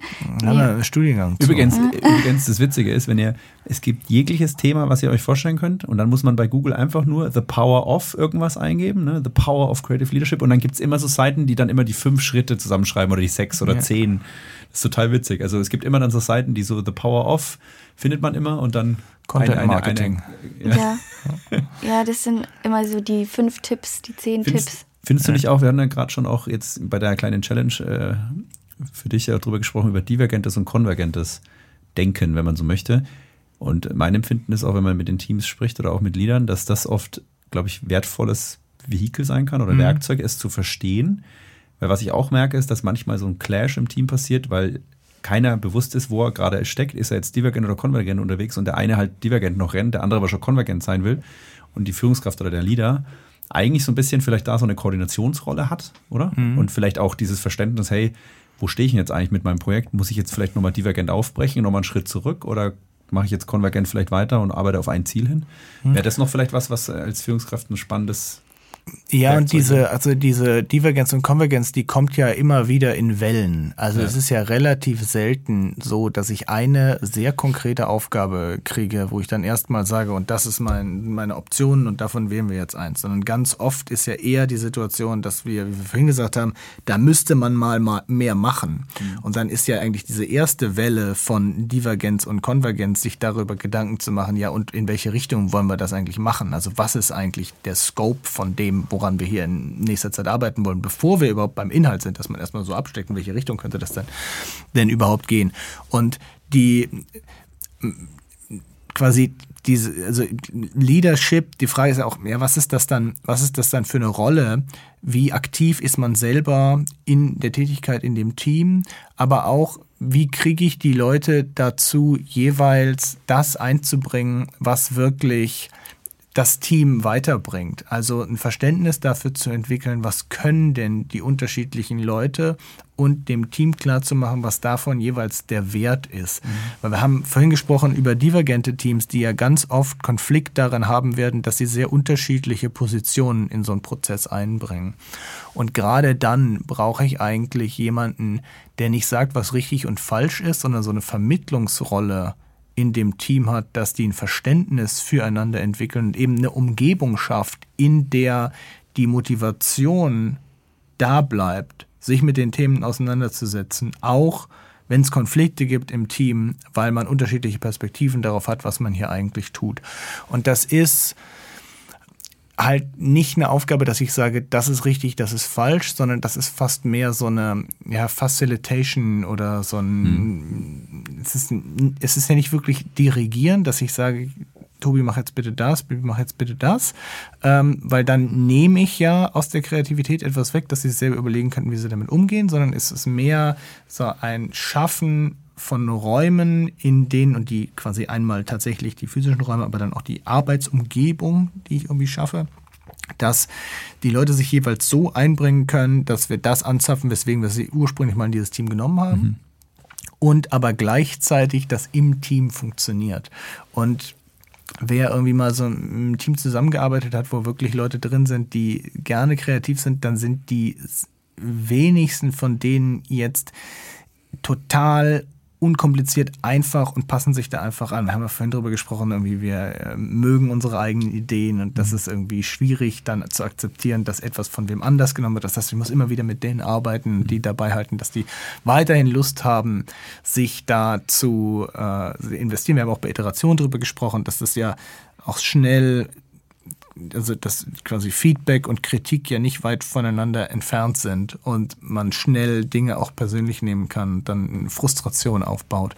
Und dann habe ich ja ganz oft in so, also wir reden jetzt ja nicht darum, dass es äh, zwangsläufig Leadership ist von einer kleinen Organisation, wo fünf Leute arbeiten, sondern wenn wir jetzt wieder bei dem Siemens-Beispiel sind, dann ist ja hat das Team möglicherweise tolle Ideen, auf das sich das Team geeinigt hat, aber die müssen ja dann auch noch in der Organisation irgendwie durchgeboxt, verkauft mhm. und überzeugt werden. Und ganz oft scheitern die Ideen, wo das Team sagt, hier waren wir wirklich mal innovativ, kreativ und haben andere Wege genommen, dann an der Organisation, weil die das noch nicht mitgehen wollen. Und das ja. zu verhandeln und zu vertreten, ist dann eben auch eine Rolle, die ich irgendwie annehmen muss. Ja, das ist auch wieder Bias against Creativity, ne? Ja, einmal das oder vielleicht auch, weil man jemanden hat, der dann am Ende über dem Budget sitzt und sagt, äh, wir haben aber dieses Jahr andere Prioritäten. Ja. So, und da aus einer, aus einer Perspektive drauf guckt. Was sagst du, Bianca, wo stehen wir denn da als Siemens? Eigentlich alles super, oder? Wir müssen eigentlich gar nichts mehr machen. Nee, ich finde auch. Ich weiß gar nicht, was du da eigentlich machst. Passt doch eigentlich schon alles. Nee, ich glaube, da ist auf jeden Fall noch echt viel Potenzial da und ich finde es gut, dass wir mal drüber sprechen und auch die Perspektiven reinbringen und auch zumindest mal was anstoßen. Ja, schon, schon ich, ich weiß nicht, aber für mich ist das immer so ein bisschen die hohe Kunst irgendwie. Da, also ich meine, ich sag mal, ich will jetzt nichts abwerten, ja, aber wenn ich jetzt so ein, ich sag mal, einen Standardprozess habe, etwas tue, was ich schon immer getan habe, das Verwalten, so einen Prozess abfahren, so, da behaupte ich mal immer, okay, wenn das einmal gut läuft, ja, das hat sich eingeschwungen in so ein System, ja, dann kriege ich das eigentlich ganz gut hin, auch aus Führungsperspektive. Also natürlich hat das alles seine Herausforderungen, keine Frage. Aber wenn ich jetzt das mit so einem System vergleiche, wo ich sage, okay, da habe ich ein Team und da muss ich was Neues schaffen, ne? was du jetzt auch gesagt hast, das ist irgendwie ja auch ganz viel Iteration, ne? divergent, konvergent. Das hat sich eigentlich nie perfekt eingeschwungen, sage ich jetzt mal, außer du hast natürlich gewisse Erfahrung mit diesem Prozess, dass du dann damit umgehen kannst, aber deutlich mehr auch, glaube ich, Chaos, deutlich mehr Ungewissheit deutlich herausfordernder aus meiner Perspektive für eine Führungskraft dann, oder? Hm. Also. Ja, du hast gerade dieses Wort von ähm, Ungewissheit gesagt, das finde ich ganz interessant. Ich habe eine äh, Masterarbeit betreut und die hat einen Theaterhintergrund und hat die ganze Kreativitätsliteratur angeguckt zur Ungewissheit. Und die Literatur zur Ungewissheit sagt eigentlich immer, dass man das aushalten muss oder ausräumen muss. Also es ist eigentlich total negativ besetzt, dass diese mhm. Unsicherheit etwas ist, wogegen das Team kämpft. Und die meinte, naja, in der Theaterregie wird es aber anders verstanden und hat dann so eine Studie gemacht, wo sie Proben beobachtet hat und beschreibt, dass die explizit die Regisseurinnen, Regisseure Unsicherheit nutzen, um, und sie nennt das Spielräume aufzumachen. Also dass etwas passiert, was eben abweicht vom Standardprozess, weil die Leute in einer Situation sind, in der sie nicht auf, ihre, auf ihr Repertoire zurückgreifen können. Also ein klassisches Beispiel ist, ähm, es gibt hier der Tobi, der spielt in Theaterstücken immer den Schurken mhm. und jetzt lassen wir ihn mal Trompete spielen und jemand aus dem Orchester muss jetzt den Schurken spielen. Und dadurch, dass die Person keine Erfahrung darin hat, macht sie in der Rolle, in dieser Ungewissheit Dinge, die möglicherweise danach Tobi, der ja eigentlich diese Rolle spielen muss, auf Ideen bringt, auf die er selbst nie gekommen wird, weil er würde wieder den gleichen Tobi spielen in den letzten fünf Vorstellungen gespielt, weil das hat ja immer funktioniert. Mhm. Und diese, diese Unsicherheit quasi reinzugeben in die Gruppe und sagen, das müsst ihr jetzt mal aushalten und wir gucken mal, und das aber auch eben mit einem Motivations-, mit einem Spaßlevel reinzugeben und zu sagen, mhm. wir spielen damit mal, ja. gucken, was rauskommt. Und dann reflektieren wir und dann kann Tobi das wieder nehmen und gucken, ob er es dann anders spielen würde. Und das ist eben was, was von einem, einem quasi einem vorgezeichneten Prozess ja den verlässt, weil man quasi kurz auf einen Pfad geht, in dem eigentlich etwas Chaos passiert, um zu gucken, ob man in der Beobachtung in dem Chaos etwas lernen kann, was man dann wieder mitnehmen kann. Mhm. Und das ist halt nicht so, äh, wir proben das jetzt fünfmal und dann haben wir es schon, sondern wir machen jetzt Sachen, die eigentlich euch in eine unangenehme Situation reinbringen. Aber wir schaffen es, einen Raum dafür zu machen, wo ihr euch sicher, wertgeschätzt und aber auch Spaß dabei habt, das mal zu machen, um dann wieder zurückzukommen zu dem, wie wir es eigentlich besetzt haben, weil derjenige, der Trompete spielt, wird ja das nicht spielen, aber hat uns vielleicht auf Ideen gebracht und wir lernen uns dadurch auch besser kennen, weil wir verstehen, wie würden wir das denn jeweils das andere tun. Hm. Wie würde man das jetzt auf unseren Fall mit diesem 100 Millionen Investment über fünf Jahre übertragen? Ne? Wie kann man da durch Ungewissheit auch vielleicht jemand Fremden reinholen? Also das war jetzt nur ein Beispiel ja. von Ungewissheit. Du kannst Ungewissheit ja mit äh, ganz vielen anderen Dingen auch erzeugen. Also schon alleine an der Fragestellung. Oder du könntest Ungewissheit damit erzeugen, dass die irgendwie danach von jemandem gechallenged werden, der explizit die Aufgabe hat, sie in eine ganz andere Richtung zu schicken.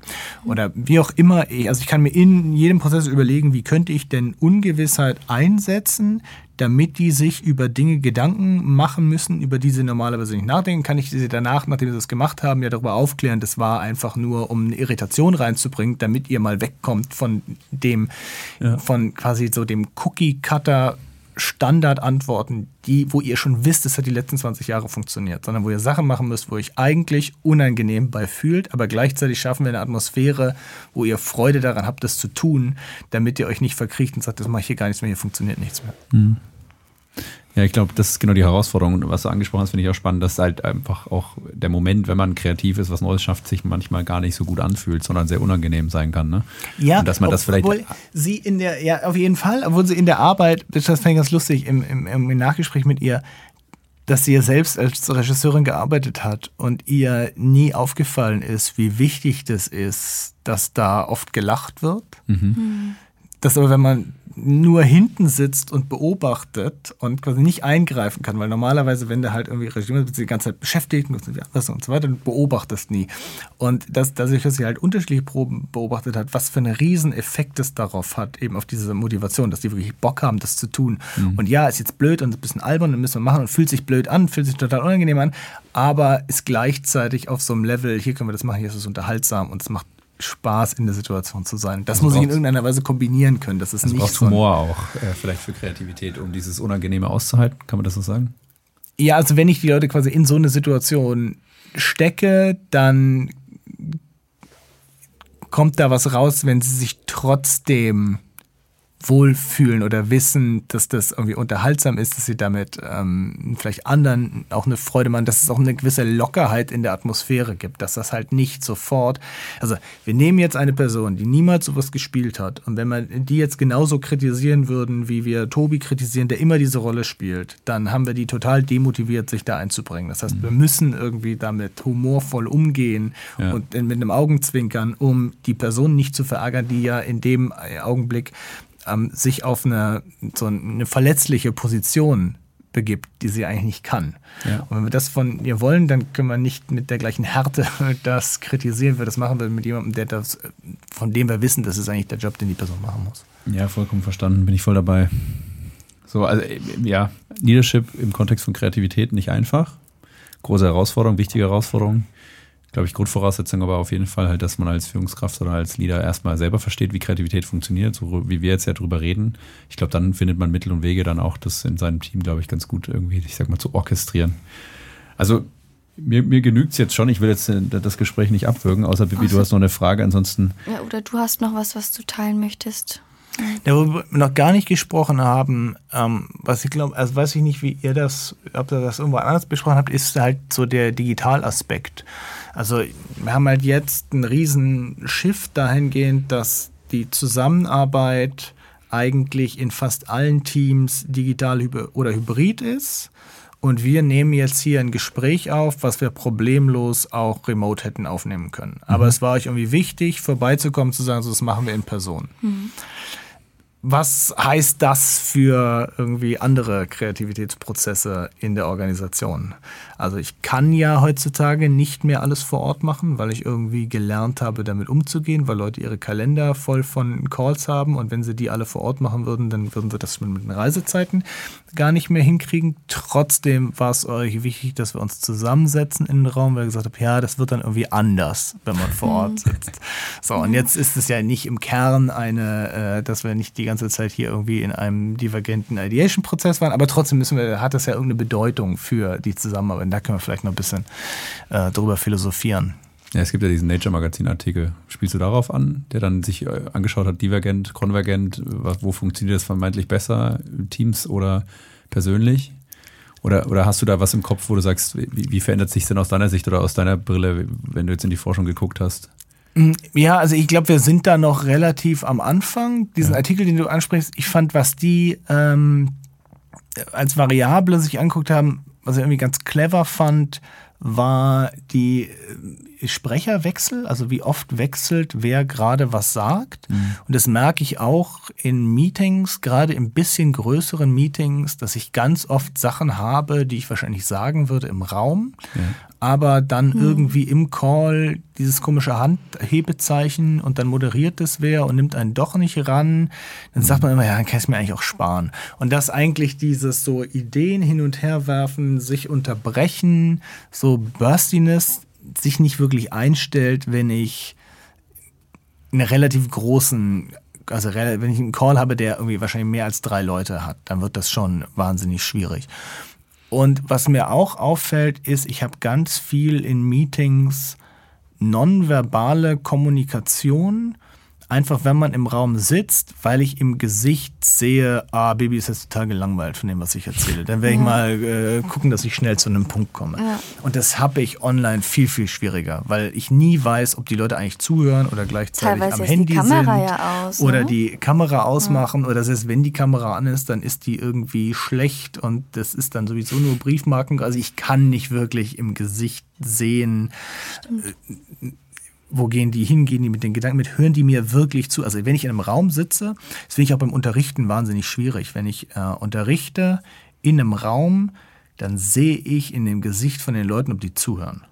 Und wenn die nicht zuhören, dann habe ich entweder eine blöde Tageszeit, an der ich unterrichten muss, oder habe das irgendwie nicht interessant genug erzählt. Mhm. Aber ich kriege dieses Feedback sofort. Mhm. Und online kriege ich das überhaupt nicht. Also ich finde immer, wenn ich Vorträge mache online, dann falle ich danach in so ein richtiges Loch, weil ich nicht das überhaupt nicht weiß, ist es angekommen? Haben die es verstanden?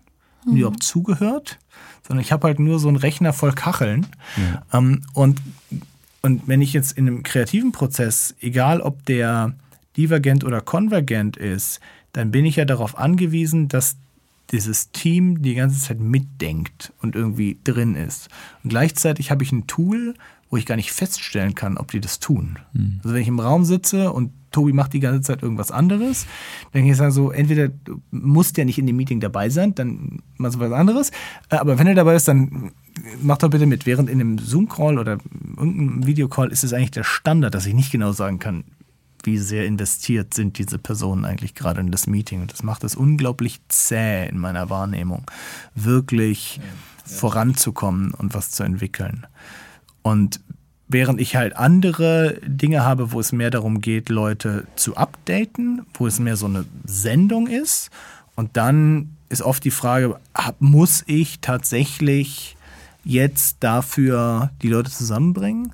Und eine andere Seite, die mir noch aufgefallen ist in, in, in meiner Arbeitsweise, ist, wenn ich Meetings habe, die eine Menge Reiseaufwand der äh, Beteiligten erfordern, dann muss sich dieser Reiseaufwand immer lohnen in der Meetinglänge.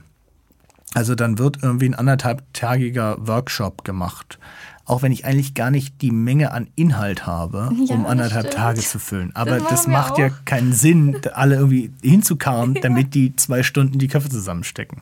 So, und das merke ich schon, dass wenn man ein Team hat, was wirklich gut zusammenarbeitet, dass man die dann mal in kürzeren Intervallen zusammenschalten kann, dann wirklich was passiert, damit die dann wieder zurückgehen und das erarbeiten, was nie passieren würde, wenn die wirklich reisen müssten, weil dann würden die sagen, dann machen wir da wieder ein großes Bohai zu einem Workshop und äh, kleben wieder irgendwelche Post-its an die Wand, weil wir müssen die Leute ja mhm. rechtfertigen, warum wir so viel reisen. Und ich habe das Gefühl, wir sind noch nicht da, dass wir wirklich verstanden haben, wofür setzen wir was ein. Im Gegenteil, Fall. wir haben so ein paar Variablen, die reingeworfen sind, die das alles komplizierter machen und wo Organisationen sich auch, also ich habe das Gefühl, es wird relativ selten wirklich inhaltlich gefragt, wie machen wir das jetzt, sondern mehr aus der Bequemlichkeit oder dem Anspruch von wer auch immer dafür verantwortlich ist. Also irgendjemand ja, sagt, es wäre aber wichtig, dass wir uns mal wieder in einen Raum setzen, auch wenn es für den Prozess gar nicht wichtig wäre.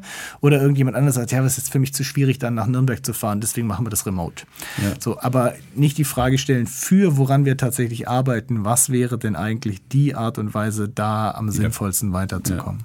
definitiv. Also das sehe ich auch so. Also ich glaube, ganz viel ist halt mittlerweile auch einfach Bequemlichkeit. Aber ich denke, dass das, also ich weiß nicht, ob du da was wahrnimmst, aber ich glaube schon, dass die Menschen oder Teams jetzt mehr und mehr merken, was der Benefit von persönlichen Zusammenkommen ist, weil man es so lange nicht hat. Ja? Mhm.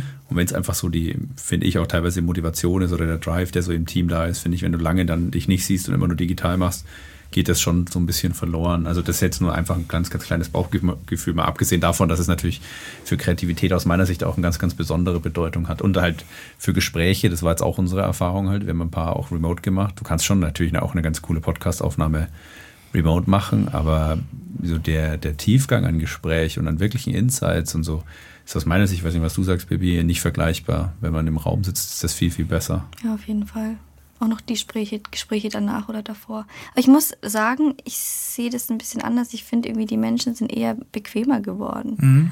Und dass sie eher bevorzugen, daheim zu bleiben, Auf jeden Fall. ich jetzt mal, ja. ähm, als ich jetzt wieder in Hab Person ich was anderes gesagt? Habe ich es falsch verstanden? Dass, dass die Leute trotzdem jetzt schon mittlerweile so langsam immer wieder mehr persönlich zusammenkommen wollen, hast du doch gesagt. Ja, zum Teil, also nicht alle, aber ja. die, die, Bequemlichkeit, da hast du recht, die steht schon sehr krass im Vordergrund gerade. Ich meine, klar, wenn man sich dann wieder einmal trifft im Team irgendwo, dann ist jeder total motiviert und sagt, hey, das müssen wir öfter machen, das hat so gut getan, mal wieder mhm. zusammenzukommen. Aber dann ist man wieder zurück in der Bequemlichkeit und bleibt dann doch lieber eher länger wieder daheim und arbeitet dann von da aus auch mit den Teams. Deswegen glaube ich, da kann man sich auch schon wieder ein bisschen mehr reinfuchsen und mehr rein investieren, auch wieder zusammen. Machst du, machst du dazu auch Forschung gerade oder? Eine äh, andere Gruppe bei uns, die mehr zur Digitalisierung und Arbeit machen, die sind gerade dabei, da irgendwie einen Antrag zu, zu machen mit einem besonderen Twist auf Hybrid. Mhm. Also ich selbst gucke mir das nicht an, aber ich, also bei mir ist mehr so aus einer Beobachtung, ich sehe es einmal bei, genau wie Bibi gesagt hat, bei meinen Studierenden, dass bestimmte Lehrveranstaltungen, da wird quasi verlangt, dass die remote sind. Da, dafür komme ich gar nicht mehr in die Uni. So, und dann kannst du auch nicht sagen, ja, es findet aber vor Ort statt. Sagen die, nee, dann Dann kommen wir nicht, dann lassen wir es sein. Ja, ähm, und genauso bestimmte Meetings. Also ich glaube, ich habe, wir haben ja ein siebener Direktorium im Weizmann Institut und es gab noch seit Corona kein Direktoriumsmeeting in Person, weil immer irgendwer sagt, da werde ich nicht schaffen, mich da dazu zu schalten, äh, mich da dahin zu kommen nach Berlin und ich bin nicht da und ich habe danach direkt einen Folgetermin an der Ende der Stadt und da immer jemand sagt, äh, lass es mal remote machen, wird es quasi dann irgendwann nur noch remote gemacht. Und das sorgt aber schon dafür, dass du eine andere Art von Zusammenarbeit hast, als das der Fall wäre, wenn die sich ab und zu mal in einem Raum treffen müssten. Ja, absolut. Spannend.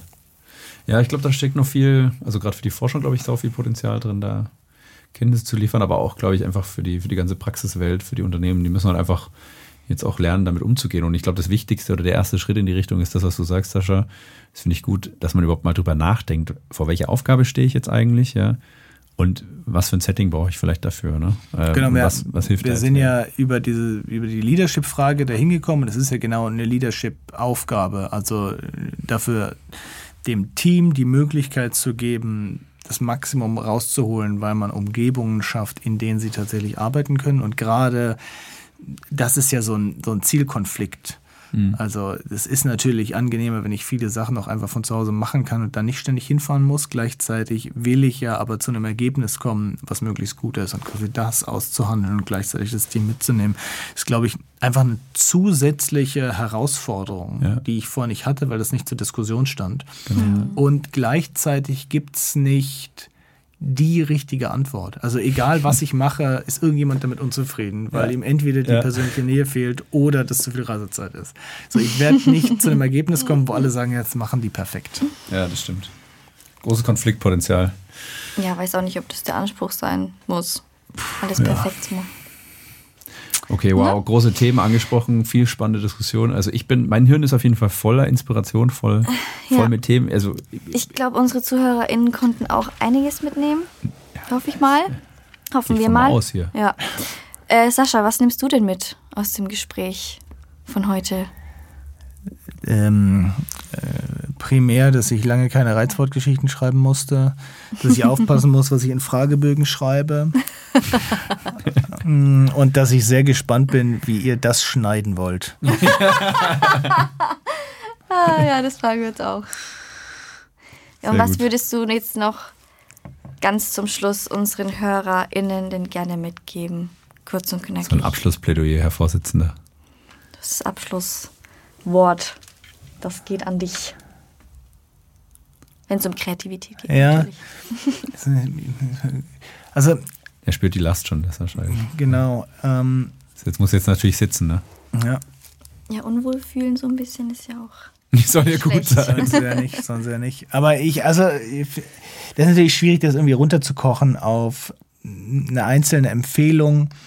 Ähm, eine Sache, die ich beobachte und die so ein bisschen in diese Motivationsecke reinspielt, ist, dass am Ende brauche ich eine gewisse Neugierde, um mich damit zu beschäftigen, was gibt es denn da schon? Und wenn diese Neugierde nicht da ist, zu verstehen, was heißt denn Kreativität, wie kann ich da irgendwie hinkommen, was gibt es denn da schon an Wissen, dann werde ich mich auch sehr schwer tun, mich da ranzurobben. Und was ich beobachte, ist, die meisten Leute sind eigentlich neugierig. Ich treffe relativ wenig Menschen, mit denen man kein Gespräch haben kann, wenn man irgendwie, was ich in der Kneipe zusammensitzt, wo sie nicht neugierig sind auf das Gegenüber. Da müssen sie schon irgendwie, was ich, Soziopathen. Also, die meisten Leute sind neugierig. Was ich nur beobachte, ist, dass der größte Feind von der Neugierde ist eigentlich die Geschäftigkeit. Also wenn ich mhm. zu beschäftigt bin, dann schiebe ich die Neugierde zur Seite, weil ich ja erstmal mich um das Geschäftige kümmern muss. Und gleichzeitig ist aber die Neugierde so ein bisschen der Kraftstoff, der dafür sorgt, dass ich weiterkomme und mir Dinge arbeite, die ich vorher noch nicht gehabt habe. Und das ist halt ein Zielkonflikt. Und das zu verstehen und damit umgehen zu können, ist irgendwie, glaube ich, einfach wichtig. Also, dass das gut ist für die eigene Tätigkeit, wegen meiner Neugierde die Geschäftigkeit etwas zurückzuziehen. Also wir sind ja sonst immer äh, quasi loben uns selbst dafür, wie viel wir getan haben und wie viele E-Mails wir beantwortet haben, wie geschäftigt Ja. wir sind. Und zu verstehen, dass der Preis dafür ist, dass wir keine Zeit haben für die Neugierde, weil wir irgendwie nie die Möglichkeit haben, uns mal zwei Stunden hinzusetzen und irgendwas zu lesen, was uns eigentlich vielleicht weiterbringen würde, als nur geschäftig zu sein. Wenn ich quasi jetzt runterkochen müsste auf eine Sache, wo ich sagen würde, das ist vielleicht ein Hebel, wo wir eigentlich mehr Spielraum haben, uns aber meistens dafür entscheiden, geschäftig zu sein. Und da können wir uns öfter dafür entscheiden, neugierig zu sein. Da glaube ich, würden wir alle weiterkommen. Bin Ja. ich dabei. Bin ich auch dabei. Ja. Mehr Raum für Neugierde, nicht so beschäftigt sein. Vielen Dank, Sascha. Es hat uns ein, eine große Freude bereitet. Vielen Dank, Ja. dass wir hier vorbeikommen durften. Danke dir. Und äh, ich hoffe, es hat dich auch ein wenig bereichert äh, und nicht nur Zeit gekostet und Energie. Also ich bin jetzt schon auch ein bisschen ausgelaugt, muss ich sagen. Ja, wir müssen jetzt mal Mittagessen gehen. Genau, Ja. wollte ich jetzt gerade vorschlagen. Lass uns was essen und was trinken. Und äh, Auf geht's. vielen Dank. Danke dir. Tschüss da draußen. Ja, danke, mich gehabt zu haben.